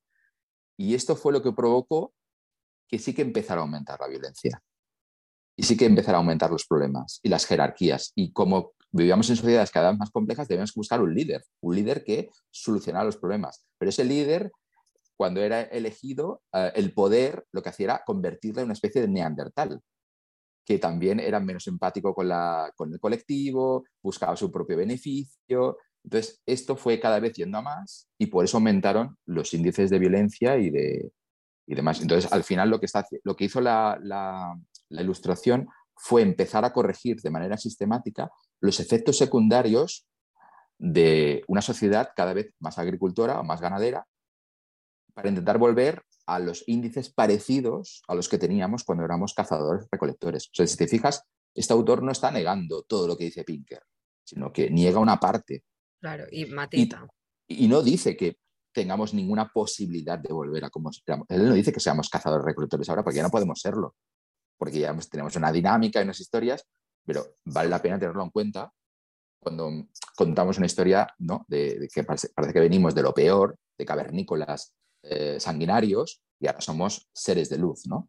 Cuando lo que dice es que realmente lo que estamos es reconectando con la forma que éramos durante millones de años, porque al fin y al cabo, agricultores llevamos nada, un, 0,2% de la, de la historia evolutiva siendo agricultores. A mí hay una cosa muy interesante que leí de lo que me compartiste, que dice que no hay ninguna eh, pintura rupestre eh, anterior a esa época, o sea, del 13.000 hacia atrás, que tenga una escena de, guerra. Entonces me, dio que pensar. Eh, también, claro, tiene que defender la tesis, pero más allá de las pruebas, que yo no me he dedicado a indagar en cada una de las fuentes que pone Pinker, que son muchas, eh, hay que tener en cuenta una cosa, y es que sabemos muy bien que tenemos una dualidad los seres humanos, que es lo que es mi grupo y lo que es el resto del grupo. Entonces nos comportamos de una manera con los nuestros y de una manera diferente con los demás. Claro, entonces todo depende de a quién consideramos parte del grupo y a quién no.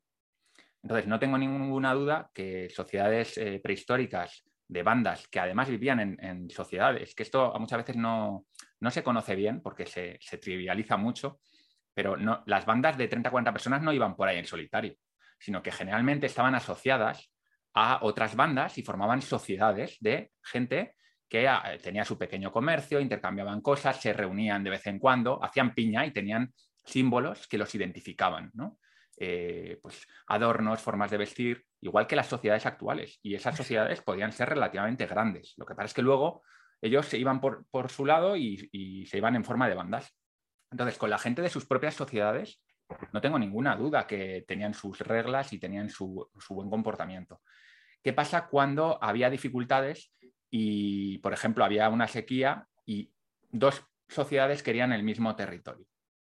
Ahí es donde sacamos la parte negativa del ser humano y yo creo que eso es innegable, que cuando tenemos ese tipo de circunstancias, por eso yo siempre digo que la parte mala del, ser humano se saca en, las dificultades. Hay gente que dice que es todo lo contrario. No, no, tú sacas la parte buena con los tuyos. Es decir, ahora tenemos una guerra con Francia y todos los españoles nos vamos a estar súper bien entre nosotros. Eso sí, a los franceses ni agua. Y aquí yo en el artículo que hemos escrito Sergio y yo para, complementar esta charla, pongo una cita de una mujer que estuvo eh, raptada por los Yanomami, que es una eh, tribu del Amazonas que en principio no, había tenido prácticamente ninguna conexión con el, mundo civilizado. Eh, y en una de las reyertas que tenían con otra sociedad de al lado, básicamente ella cuenta cómo traían raptados a niños, mujeres y cogían a los niños, los, los, enganchaban con lanzas, los empotraban contra piedras como si fuesen trozos de carne. ¿no? Entonces, eh, esa es también parte del ser humano eh, y yo creo que eso es una cosa que no hay que olvidar.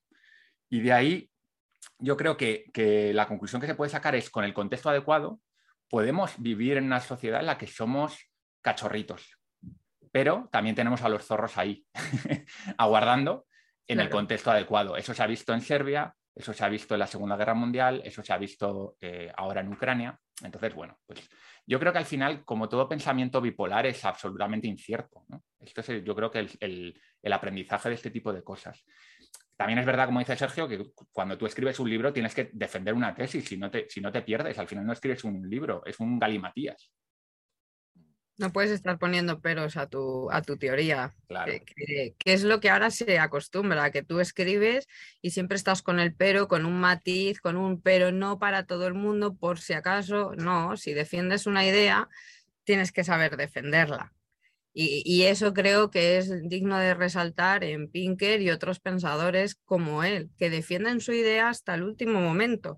No van a, hacer que estemos todos contentos con su idea, no. Ellos piensan que es así, te dan sus, sus bases, sus datos, sus evidencias y hasta el último momento. Mm. Y eso hoy cuesta aceptarlo. O sea, hacer una crítica sostenida a cualquier movimiento, a cualquier cuestión social y no caer en los peros, en los matices, se hace difícil. El tema de la violencia, como lo aborda él, es, complejo porque venir a decir que cada vez somos menos violentos cuando tenemos guerras, tenemos tribus eh, de jóvenes, tenemos violencia grupal que parece que va increciendo. Es como, ¿cómo puedes afirmar eso cuando se está dando esto? Pues hay que entender todo el contexto del que él parte para hacer esa aseveración que la comparto. O sea, para mí su libro, el de Los Ángeles, para mí fue base. Cuando me especialicé en psicología, buscaba entender la violencia, era como, si los datos son estos, ¿por qué se está viendo hoy en día que somos más violentos? ¿Por qué hay ese, ese imaginario colectivo de que vivimos una época muy violenta? Si los datos nos dicen lo contrario. y es muy, muy interesante cómo lo trabaja él. Y en relación a él, hay un historiador francés que a Sergio le, le comenta el libro alguna vez. Es un libro muy difícil de leer, esto ya lo aviso, una historia mm. de la violencia, de final de la Edad Media a la actualidad. Es todo datos, o sea, al que le guste el dato va, va a alucinar con el detalle que llega para llegar a la misma conclusión de la que parte Pinker, que desde final de la Edad Media ahora hemos ido en un progreso descendiente de, violencia. Y él apunta a un par de hipótesis muy interesantes de por qué tenemos picos de violencia en, las diferentes etapas de, desde finales de la Edad Media. Es un libro duro, ¿eh? O sea, porque a mí me ha dado por, me voy a hacer una segunda lectura para sacar las gráficas, porque no es como el de Pinker, que Pinker siempre tiene sus gráficas que se agradecen para entender, este no, este le falta, pero llega a datos que son maravillosos. O sea, yo he habido por momentos que he dicho, ¿se conocerá Pinker y este historiador francés? Porque es maravilloso al nivel que llega de detalle de cuántas muertes por eh, palazos eh, a la salida de una taberna, eh, si eran del clero. O sea, es, alucinante y decir, oh, pues si vamos bien. O sea, ¿por qué cuesta aceptarlo? Eh, yo, recibí un poco de hate hace, hace unas semanas por un tuit que puse de que compartí una infografía de historia de la filosofía en la que no aparecían muchos filósofos medievales, ¿no? Y te regañaron, ¿eh? Me regañaron. Y eso me, me, lleva a pensar en la parte en la que en Los Ángeles que llevamos dentro, Pinker describe algunas de las prácticas de la Edad Media, que son muy divertidas. O sea, las ruedas es, era un juego muy divertido. Cogían a un tío, lo enganchaban a una especie de, rueda de, madera con, algunos resortes. Y entonces le ataban de manera que según iban girando las ruedas se le iban descoyuntando todas las articulaciones y partiéndose. Esto en la plaza del pueblo mientras los niños disfrutaban del, espectáculo. Aplaudían. Eh, efectivamente. Entonces, para aquellos que echan de menos esas épocas eh, de la fantasía medieval, esto no es una cosa que Pinker saque de contexto. Eran prácticas habituales en, en, la Edad Media y, era así. Es decir, y, el, toro de fuego, ¿no? Donde metían a un señor dentro de un toro metálico y ponían una hoguera debajo y, sonaba como un toro, como cuando los gritos que pegaba cuando se estaba achicharrando dentro, pues eh, la, dama de hierro, que eran, metían a una mujer desnuda en, un, en una especie de, de, tumba, ¿no? Que cerraban, que mm. tenía pinchos, y entonces le iba agujereando el cuerpo y moría lentamente. Bueno, cosas habituales en esa época y, que, bueno, hay gente que, igual no, no le parece, o sea, obviamente a todo el mundo le parece mal, ¿no? Pero hay gente que dice, bueno, ya, pero había otras cosas buenas, ya, ya, ya. Pero fijaros ahora, eh, ahora hay que rascar mucho para encontrar eh, torturas de ese tipo. Es decir, incluso las torturas que se llevan a cabo en el mundo actual, en, una sociedad como Estados Unidos, en Guantánamo, seguro, eh, en guerras, no son torturas tan imaginativas y tan tremendamente, eh, bueno, depravadas ¿no? con, el, con, el, ser humano. Entonces, bueno, yo creo que el, que no vea ese, ese avance, sinceramente creo que no quiere ver. Eso no significa negar que siga habiendo violencia o un montón de cosas, ¿no? Ni significa que, sigamos persistiendo en mejorar los, defectos que existen todavía, ni significa que no pueda cambiar todo en cuestión de 10 años. Exactamente. Sí, sí, es eso? Mira, leyéndome para hablar con vosotros, dije, me voy a volver a releer por enésima vez en defensa de la ilustración. me, me, hizo gracia porque no lo recordaba que hay en un momento dado, en uno de sus capítulos al final, que en un párrafo viene a decir exactamente lo mismo, pero de forma catastrofista, que es lo que le ocurre hoy en día a la sociedad. O sea, nos estamos fijando solamente en los picos de violencia, en el tipo de guerras, eh, la devastación que pueda haber o no en relación al cambio, o sea, era lo negativo. Y me encanta porque según lo estaba leyendo, él decía, podría haber empezado el libro así diciendo todo lo malo que hay, pero es que no, es que tenemos muchas cosas buenas que nos ha costado evolutivamente llegar a ellas, debemos poder agradecerlo a todos eh, como sociedad y hagamos porque esos nichos negativos cada vez sean menos. Y también asumiendo que nunca van a desaparecer, nunca va a haber el riesgo cero, nunca se va a dar la violencia cero, por mucho que quieran alcanzarlo. O sea, es asumir que hay una parte de nosotros como especie que la violencia está y que se puede despertar en cualquier momento, que hay una serie de factores que confluyen y que se dé o no se dé va a depender mucho de cómo trabajemos todos por minimizar esa parte negativa.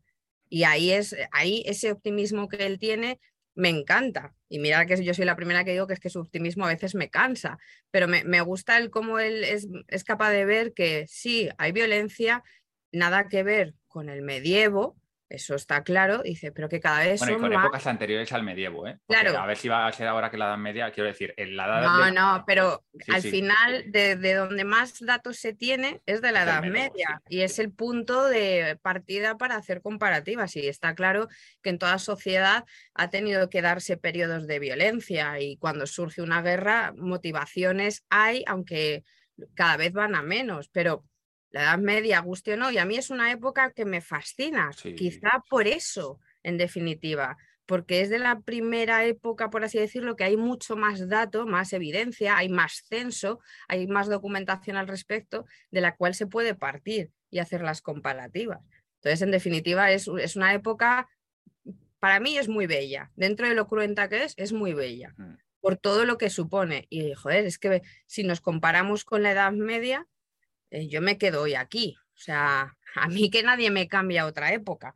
Por mucho que ahora estemos viviendo una guerra eh, muy cerca de nosotros entre Ucrania y Rusia, por mucho que haya gente pasándolo mal, que haya niños que rozan la hambruna otra vez severa, por muy negativo que esté siendo hoy, es mucho más positivo que hace cinco años, en definitiva, en cómputos generales que luego siempre hay matices y ahí es donde muchas veces la mm. gente se pierde, no, pero es que ahora mismo mira cómo está España o mira la situación mm. en Sudáfrica, ya claro, si te vas a lo particular, desmenuza lo particular solo, pero en cómputos generales estamos muchísimo mejor. Mm. Ah, y no creo que nadie quiera irse hace 40 años. Bueno, algún, nostálgico igual, ¿eh? Bueno. bueno, yo si me devuelves 40 años, igual sí que quiero volver, ¿eh? Sí, también es cierto que... Digo, también es cierto que, existe una corriente que dice que hay una especie de leyenda negra alrededor de la Edad Media, que la Edad Media no fue tan, tan, tan mala como se dice, ¿no? Y también me gustaría decir esto para, para apuntalar que la ilustración tampoco es tan, tan, tan buena como a veces se cuenta. Y que así como si ahora intentáramos contar qué está pasando en el mundo eh, podríamos adoptar una visión, una faceta, una postura frente a otra y no ser realmente justos con lo que está pasando, en aras de simplificarlo, porque no podemos contarlo todo y es muy complicado. Imaginaos lo que está pasando en España, ¿no? En todos los partidos políticos y demás, quiénes son los buenos, quiénes son los malos, ¡buf! Sería un lío. Y tú al final puedes crear una especie de historia, de lo que más o menos coherente, pero totalmente sesgada sobre lo que está pasando en el mundo, porque es muy complicado. Entonces, en un periodo histórico tan complicado y tan complejo como es la ilustración, evidentemente, pues tuvo sus claros, claroscuros y nadie es capaz de contar realmente mm, cómo fue eso, porque tenemos una serie de crónicas que también están sesgadas, son superficiales y demás, y nadie tiene el tiempo ni las ganas de leerlo todo y hacer un estudio exhaustivo que te dure 20 o 30 años de tu vida para decir claramente, esto es lo que pasó. Evidentemente, o, sí, hay gente que está dispuesta, pero desde el inicio ya tiene una enmarcación determinada. Es decir, es imposible que un historiador vaya con una mentalidad completamente neutra a estudiar un periodo histórico. Entonces, el historiador eh, pro, medievalista pues va a hablar de las maravillas que hubo muchas en la Edad Media, ¿no? dirá, pues se inventó, yo qué sé, eh, la navegación de no sé qué tipo que nos permitió llegar al otro lado del mundo, estupendo. La brújula, no sé qué. Y el otro va a hablar de la rueda, va a hablar de las torturas, como he hablado yo, que tengo un sesgo más anti, antimedieval, porque a mí me impactó mucho cuando, cuando leí bueno, me impactó mucho cuando fui a un museo de tortura, en, que hay un, pueblo en España que no recuerdo, pero que me dejó, era, era bastante pequeño, lo vi y dije, no puede ser que el ser humano sea capaz de construir cosas semejantes para, dañar a los demás. Y luego cuando vi las descripciones de, Pinker en el libro de... Es que me entraban ganas de llorar, porque era algo tan terrible, porque Pinker no se anda con paños calientes en ese libro. Te, traslada directamente eh, las narraciones históricas, que como tú dices, Cuca, ya en esa época tenemos bastante información, y es escalofriante el poco mm, valor que se daba a la vida de la gente en esa época. Y eso es innegable. Y eso ocurre en otras partes del mundo a día de hoy. claro. O sea, tú te vas a la Ruanda del 94 y el valor de una vida era 3 dólares. Literal. Entonces, bueno, pues eh, una cosa no, no, quita la otra. Mm, mi punto era que a veces hacemos un hincapié, ¿no? Eh, hacia un tema y no quiero decir ahora mismo por ejemplo si empezáramos a hablar de cómo se vive en España podríamos hacer mucho hincapié en la crónica negra que es horripilante y seguramente hay torturas y, situaciones que, te pondrías a llorar igual vale o sea si las lees te puedes a llorar exactamente igual pero no estamos en, ese momento histórico estamos en un momento histórico muchísimo mejor con lo cual al final según donde hagas el hincapié puedes desfigurar la, un poco la, no sé, como la visión general de una época, ¿no? Porque una, tener una visión general es tan simplificador en el fondo, porque es todo tan, tan intrincado, hay tantos momentos, es un poco como lo que contaba antes de, de Hobbes y Rousseau. Sus pensamientos, sus reflexiones son también tan ricas, tan complejas y además evolucionaron con el tiempo que a la hora de hablar de ellos estamos haciendo una parodia, una simplificación paródica. Y esto es un poco lo que ocurre también con los críticos de la ilustración. Cuando nosotros estamos defendiendo la ilustración, eh, tampoco debemos caer en la, ingenuidad, pero cuando se critica la ilustración, se está, cayendo, se está cayendo también una especie de, negación de una serie de hechos evidentes, ¿no? Mm. o, de cierto sesgo hacia, hacia, ese, hacia, ese, lado. ¿no? Así que con esto quiero decir que al final eh, por mucho que yo defienda a Pinker y su manera de contar las cosas y su visión del mundo, estoy perfectamente abierto a escuchar las críticas. Lo que no estoy abierto es a que alguien diga, por ejemplo, este tío es un gilipollas o este tío no tiene ni idea, porque entonces es, me estás, estás haciendo exactamente lo mismo de lo que acusas a Pinker. ¿no? Yo, creo que aquí hay un concepto muy importante para eh, intentar reducir esa complejidad de la que tú hablas. No es lo mismo que yo te cuente la experiencia de la rueda, por ejemplo, que eso le puede impactar a cualquier persona si, lo, si soy capaz de explicarlo bien, ¿no? Con todos sus detalles, que te diga, hubo tres personas torturadas por la rueda en toda la Edad Media. ¿Qué es a lo que va Pinker? O sea, Pinker lo que dice, te pone esos pasajes en los que te, te explica esas torturas pero luego te habla del número de brujas que fueron realmente quemadas, te habla del número, o sea, intenta hacer una labor, como muchos historiadores, no solo Pinker obviamente, de cuantificar. Y él lo que dice es, el número es lo más moral, lo más ético que hay. Es decir, hablar de números es lo más equidistante que hay. ¿Por qué? Porque trata igual al hombre que a la mujer, al pobre que al rico. Te dice tantos muertos por peste negra. No te está hablando, no te está sacando al niño que se muere de peste negra para para tocarte un poco tu, parte más emocional. Entonces, mm. él en sus libros, aunque tiene las dos cosas porque es un, es un gran retórico también, pero lo que me gusta es que te convence por la retórica, pero luego te dice, aquí están los datos. Sí, sí, como Hans Rosling, por ejemplo, con su libro, que son todo tablas y datos y Pero como, como, esos hay como cuatro o cinco libros diferentes. Mm. Y claro, el más cínico me puede decir, ya vale, pero es que coge los datos que le interesan. Sí, podemos, o sea, al final siempre hay un pero a todo. Pero cuando tú coges los datos de Pinker, lo que tienes que hacer es, si eres crítico con, él, intenta sacar a un gráfico, sácale las vueltas. Vete a buscar la información de dónde lo ha sacado, como ha hecho el autor este de Dignos de Ser Humano. Se ha cogido ejemplos que Pinker pone y ha ido al detalle y dice, oye, cuidado, que los asesinatos que dicen que están ocurriendo en esa tribu son de gente que ha venido a matarlos a ellos. Exacto. Incluso ¿eh? aceptando que el 20%, fíjate, es mucho, el 20% de todo lo que dice Pinker es falso, estamos diciendo que el 80% es verdad.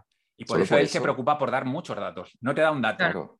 No te da una anécdota de datos, no te da una gráfica, pum, no, te dice todo. Pero al final, mira, el libro de, este que has enseñado mío, de, que no te vas a morir, es una retaila de datos, pero también es un intento de crear metáforas y analogías para penetrar un poco en, tu, en tus emociones, un poco como has hecho tú ahora, contando lo de las torturas y demás, porque el dato no mata al relato. O sea, por muchos datos que des, la gente va a seguir pensando lo mismo, a no ser que les cuentes una historia que llegue a, su, emoción. ¿no?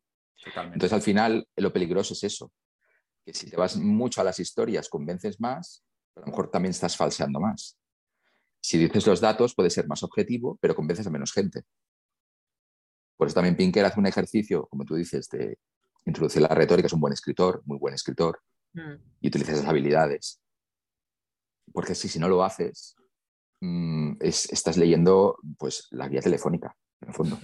Es que si se queda en el dato no llega a la gente. O sea, el libro que os enseñaba, el de una historia de la violencia, se queda, es el dato. No, no hay una narrativa detrás. O sea, Solo lo has leído tú, Cuca. Me imagino que lo habrá leído más gente, aunque, pero es que merece la pena solamente por el dato, porque me parece muy aséptico. Al final vas a sacar tú una conclusión de los datos. No, en este historiador no te va a meter una, una retórica por detrás para apoyar eh, luego con el dato. Entonces, no, no, no, anima, no es atractivo. Es un libro que yo es que ni lo recomiendo. O sea, se lo dije a Sergio, le dije a ti sí, porque como te gustan las sé que lo vas a disfrutar por los datos, pero se hace pesado, ¿eh? que me he podido tirar dos meses para leérmelo.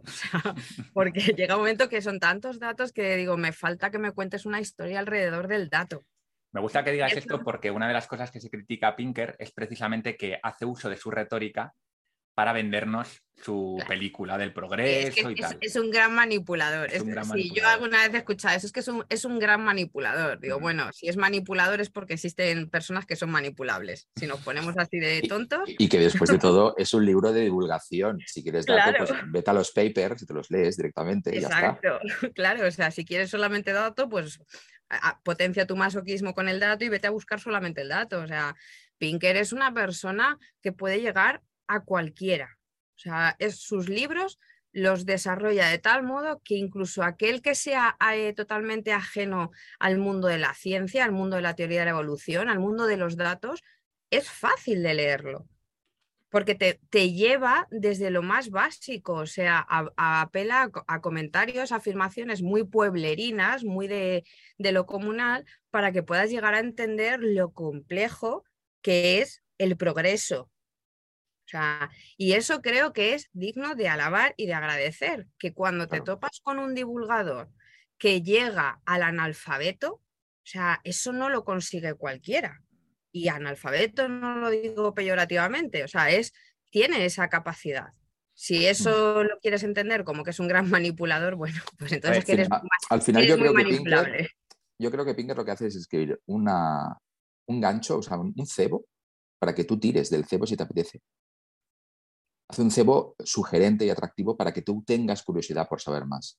Mm. Si tú te quedas en ese cebo y criticas solamente ese cebo, pues es problema tuyo. Te has quedado simplemente con una especie de anuncio, en plan, entra y accede a este universo de conocimiento que te estoy presentando. Pero si te quedas con el frontispicio de la entrada al parque de atracciones y criticas, no, porque este es demasiado colorido y aquí estas luces desentonan y no sé qué, pero vamos a ver, que es, es un libro de divulgación. que te está contando algo muy interesante, muy contraintuitivo, que desafía el statu quo. Oye, investiga, ves un poco más allá, no te quedes solamente en la entrada. yo creo que a los críticos de Pinker les diría esto. no leáis solamente a Pinker. No, no, no, está claro. A mí hay un concepto que me gusta mucho que es el principio de caridad, que es que cuando tú estás mm. debatiendo con una persona o estás leyendo a un autor, eh, lo ideal es siempre pensar eh, su honestidad intelectual, ¿no? Entonces, eh, la forma de leer un libro de esa manera o de otra es, cambia completamente. porque si tú estás buscándole las vueltas todo el rato, realmente tú cuando terminas el libro no has aprendido nada. Lo único que has aprendido es más sobre tus propios prejuicios que, sobre lo que te está contando el autor. Entonces, aunque duela, cuando tú estás leyendo a un autor que sabes que ideológicamente no está muy alineado o que te va a contar una cosa contrapuesta, como cuando yo me lea Dignos de Ser Humanos, ¿no? que yo ya sé que me va a contar una cosa que, que tira un poco contra lo que sé, tengo que intentar decir, venga, mente abierta y, voy, a, voy, a, ver qué me cuenta porque igual aprendo algo, ¿no? Y lo mismo cuando estás debatiendo. Yo creo que hay un artículo muy interesante que escribió Pinker un año después de publicar En Defensa de la Ilustración, que es una especie de respuesta a las críticas más habituales que se le han hecho. Y me encanta porque lo primero que dice es, no voy a, no voy a corregirme. no, penséis que esto es un artículo para corregirme, o sea, sus huevazos que tiene el tío dice, voy a aprovechar este, eh, este artículo para eh, reincidir en mis ideas, ¿no? Pero es muy interesante porque, por ejemplo, una de las críticas que se le suelen hacer de ese libro es, oye, en la parte de medio ambiente eh, mm. hay muchas cosas que, bueno, que al final destacas solo, casi solo las positivas y sí, dices que el cambio climático, que no sé qué, pero ¿qué pasa con los plásticos en el mar? ¿Qué pasa con no sé qué? Y dice, completamente de acuerdo, dice, pero yo en este libro lo que quería era resaltar el progreso. Si no, habría escrito otro libro. Y ahí vamos un poco en entender cuando leemos a un libro, a un autor, qué es lo que nos quiere contar y partir de ahí y de su contexto. No está hablando, no está contándonos la verdad universal, es qué es lo que nos va a contar en este libro. Igual diez años después, lo que dice Sergio, en otro libro, y esto ha pasado con muchos filósofos, que cuando te explican un profesor en la carrera de filosofía eh, a un filósofo, te lo explica por etapas. Porque lo que decía el ruso de sus 24 años era muy diferente de lo que decía el ruso de los 50, obviamente, porque evoluciona y aprende cosas, ¿no? Entonces, bueno, yo creo que... Pues si os parece, chicos, vamos a terminar con el tema del movimiento woke, que es una cosa que está bastante de moda, eh, que todavía hay mucha gente que yo creo que no, no conoce el concepto. Así que no sé si, Cuca, quieres contarnos tú un poco de qué va esto del woke, wokismo y estas cosas. Voy a coger aire porque iba a soltar el primer improperio contra, contra eso, pero... Intenta ser neutral, Cuca. ¿eh? A ver, este movimiento woke, eh, digamos que son estos justicieros sociales reaccionarios y extremistas que tenemos hoy en día en la sociedad. Porque justicieros sociales ha, habido y habrá siempre, eh, que, digamos están un poquito más en, ese movimiento pendular por el medio, que trabajan por, al final tener progreso en, en la sociedad, pero el movimiento woke al final es un extremo, es muy reaccionario y ahí sí que tengo que decir, es muy violento. y están sabiendo jugar con el relato parecer inofensivos cuando son los más violentos en estos momentos. Y es un movimiento que parte de, pues bueno, eh, ir en contra de todo lo que postula Pinker y otros tantos pensadores y divulgadores que defienden la teoría de la evolución y el progreso en definitiva. Y como no tienen armas razonables, como no tienen evidencias, no tienen datos, como no tienen en definitiva nada de, lo que tiene la ilustración, que es la razón, eh, juegan como, yo el símil que hago siempre es como niños pequeños. ¿No me das la razón? Pues te pego. ¿Y cómo agreden ellos? Cancelándote en redes sociales, evitando que puedas hablar en la universidad, eh, boicoteando presentaciones de libros, o sea, en definitiva son actitudes muy infantiles. y no les quito eh, mérito en cómo lo hacen, sino es, es, una actitud muy de niño pequeño, de no me haces caso, verás tú cómo me vas a acabar haciendo caso por las malas. Y esto es una forma muy simple de, explicar este movimiento, que es un movimiento que pues parte de axiomas que ya trajo en su momento este feminismo que ahora impera en definitiva y que el relativismo es parte de ellos, que la ideología de género también les, eh, es parte de su base teórica en definitiva, o sea, es un, es un movimiento al que yo creo que cada vez veo más de izquierdas y derechas, que aunque parece que solamente se ve por la parte extrema izquierda, también veo gente de derechas que se une a este movimiento, pero porque ven que es efectivo. Es una forma de acallar lo que no te gusta. No quieres que se hable de algo, pues vamos todos a boicotearlo. Y en definitiva es un movimiento reaccionario muy, muy infantil tú más que el espectro político, crees que lo identifica su forma de actuar, ¿no? Por lo que me estás diciendo. Sí, sí, es más por su forma de actuar. No están conformes con lo que se está diciendo, se está defendiendo o se está estableciendo en estos momentos y como no tienen armas, en realidad es que no tienen armas, porque si te sientas a hablar con ellos y sacas el dato, la evidencia, lo, que, se, lo que se sabe hasta el día de hoy, se quedan mudos. yo por suerte he tenido oportunidad de enfrentarme a unos cuantos de ellos y al final son unos debates muy aburridos porque no, no tienen eh, a lo que agarrarse. Entonces, de ahí que sean tan reaccionarios. Por eso digo que son esos justicieros sociales reaccionarios y que su arma es la violencia y la violencia de múltiples formas, que no hace falta la agresión física. O sea, el tema de la cancelación, que es algo que además también Pinker critica mucho, o sea, que tú como profesor, como divulgador, como X persona no puedas hablar en, una institución, eh, o sea, es un retroceso absoluto, o sea, a todo lo que hemos conseguido como, como sociedad. O sea, que tú vayas a la universidad y te acallen o que vayas a dar una charla y llegues y en redes sociales se manipule todo lo que has dicho y sea un ataque constante, o sea, eso e, es muy reaccionario, es muy visceral en definitiva. Y para mí eso es el movimiento woke, que sí tiene esos tintes izquierdistas, pero cada vez veo sus rasgos, la cancelación, eh, la obstrucción, el boicoteo, también lo veo en el otro sentido del péndulo. Entonces, al final, lo comido por servido. Características son las mismas, lo único que con tintes diferentes. Y en el caso de Pinker, yo creo que unos y otros al final van buscando cancelarle porque si habla de progreso, eh, el péndulo en el lado izquierdo va a intentar cancelarle. Si habla de los avances en la ciencia, células madre, etcétera, salen los conservadores, o sea, y hacen exactamente lo mismo, censuran. Mm. Y eso para mí sería la palabra clave del movimiento WOW, censura. ¿Cómo diferenciaríamos, por ejemplo, lo que es un activismo bueno, por llamarlo, por simplificándolo mucho, ¿no? Eh, de un del, movimiento woke. Es decir, mm, yo creo que los tres, o por lo menos yo voy a hablar por mí, eh, como Pinker, que lo dice varias veces, él está a favor del activismo, cree que el activismo eh, ha sido, eh, ha, conseguido. Siempre también es verdad, siempre deja muy claro que el activismo necesita un pensador previo, es decir, tiene que haber una, alguien que haya pensado un poco sobre una cuestión, ¿no? Oye, ¿por qué las mujeres no tienen derecho a votar? ¿Cuál es la, cuál es la razón, ¿no? y a partir de ese pensamiento, que puede tener un John, Stuart Mill o un Jeremy Bentham o, algún pensador ilustrado, eh, hay un movimiento que son la gente de la calle que actúa, digamos, eh, como buen activista, hace cosas, manifestaciones, lo que sea, pero también en el pasado ha ocurrido atentados, eh, otra serie de, manifestaciones violentas. ¿Cuál es la diferencia entre el activismo bueno, lo que es el movimiento woke, o el movimiento woke no es más que una derivada del activismo violento de, principios de los años 20 o no sé.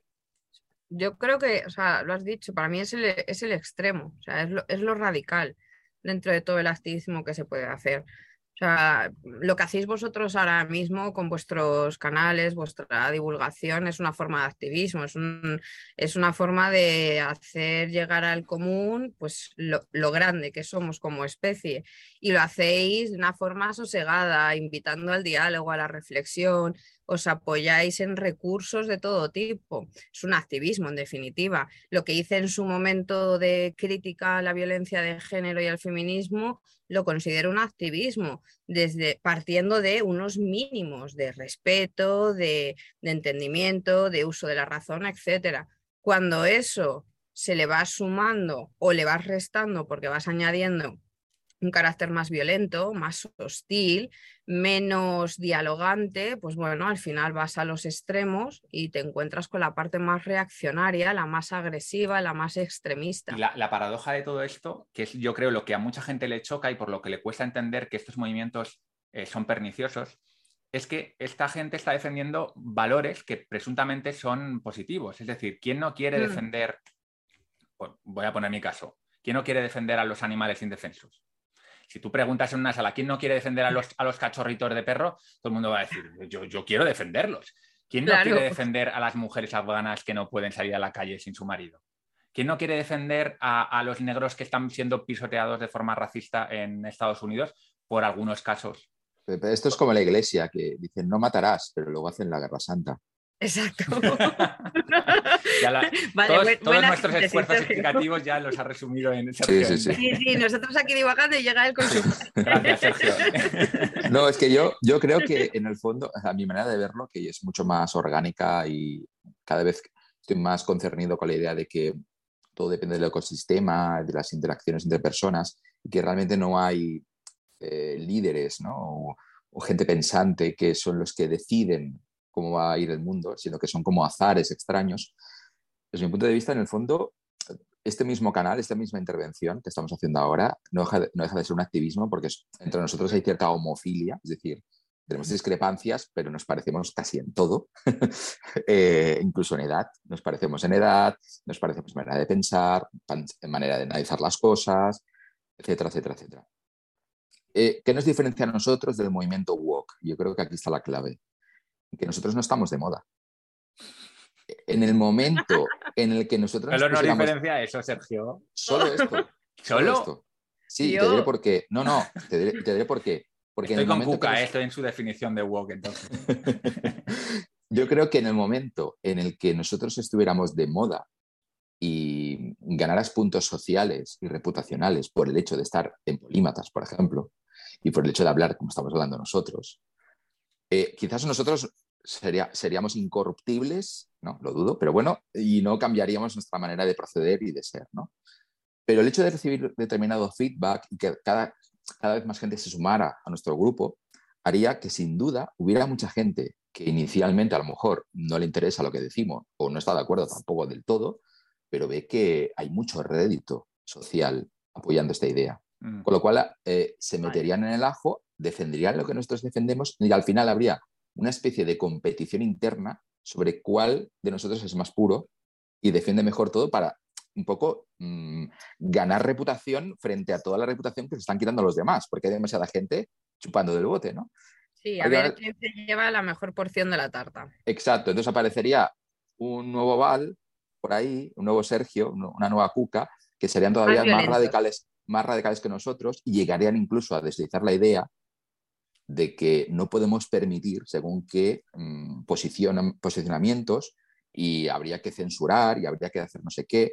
Entonces, al final, el movimiento woke lo que está haciendo es mm, auto suicidándose y auto, una especie de autofagia basada en el hecho de que están tan de moda que muchísima gente que no tiene nada que ver con estas reivindicaciones se han metido allí para chupar del bote y a su vez destruirlas desde dentro, porque están radicalizándolas en esa especie de carrera armamentística. ¿no? Hmm. Entonces lo que va a ocurrir yo creo que es algo pendular, que es que al final, eh, y por eso Cuca también tenía razón de que está empezando a ver el lado contrario los mismos hmm. síntomas. ¿Por qué? Porque por primera vez es tan exagerado lo que está pasando que ya da cada vez menos miedo posicionarse como incluso fascista, ¿no? Pues yo soy fascista, ya me, la suda todo y estoy en contra del feminismo, claro que sí. Entonces está empezando a ver también cierta carrera armamentística por el lado contrario.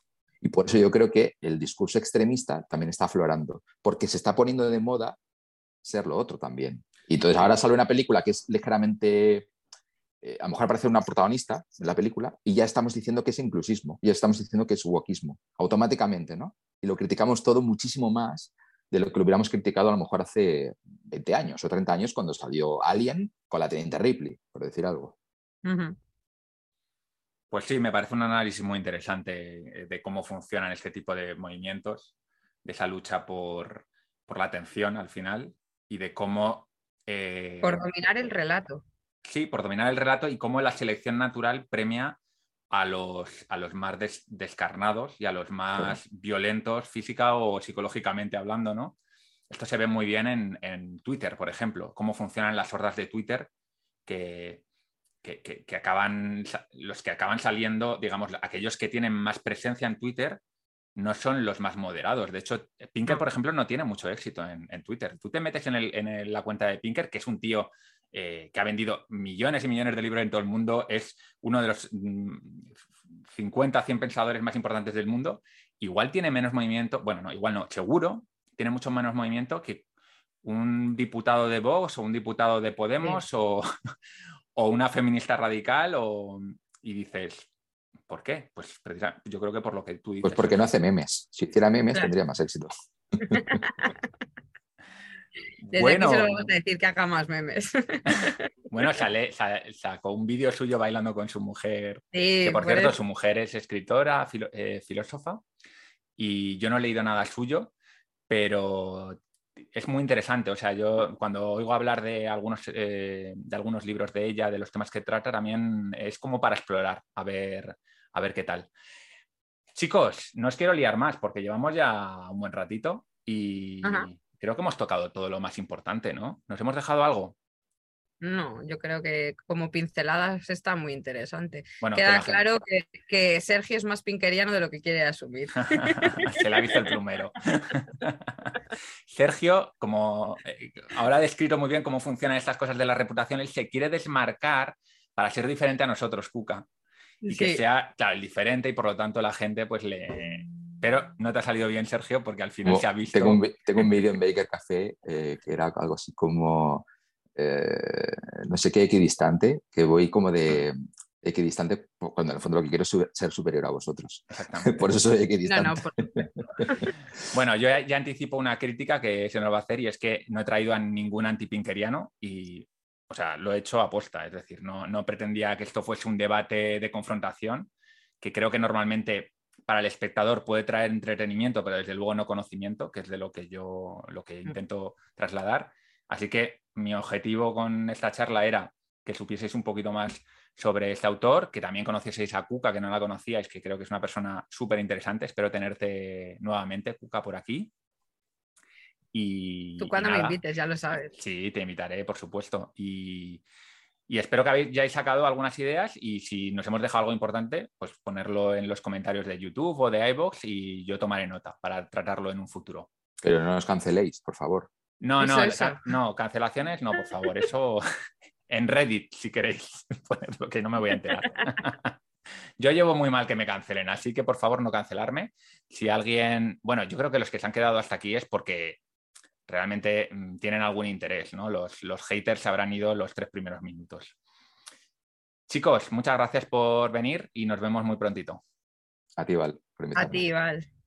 Bueno, Polimata, pues espero que te haya gustado esta charla.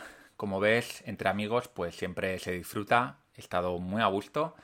He aprendido mucho de Sergio y de Cuca.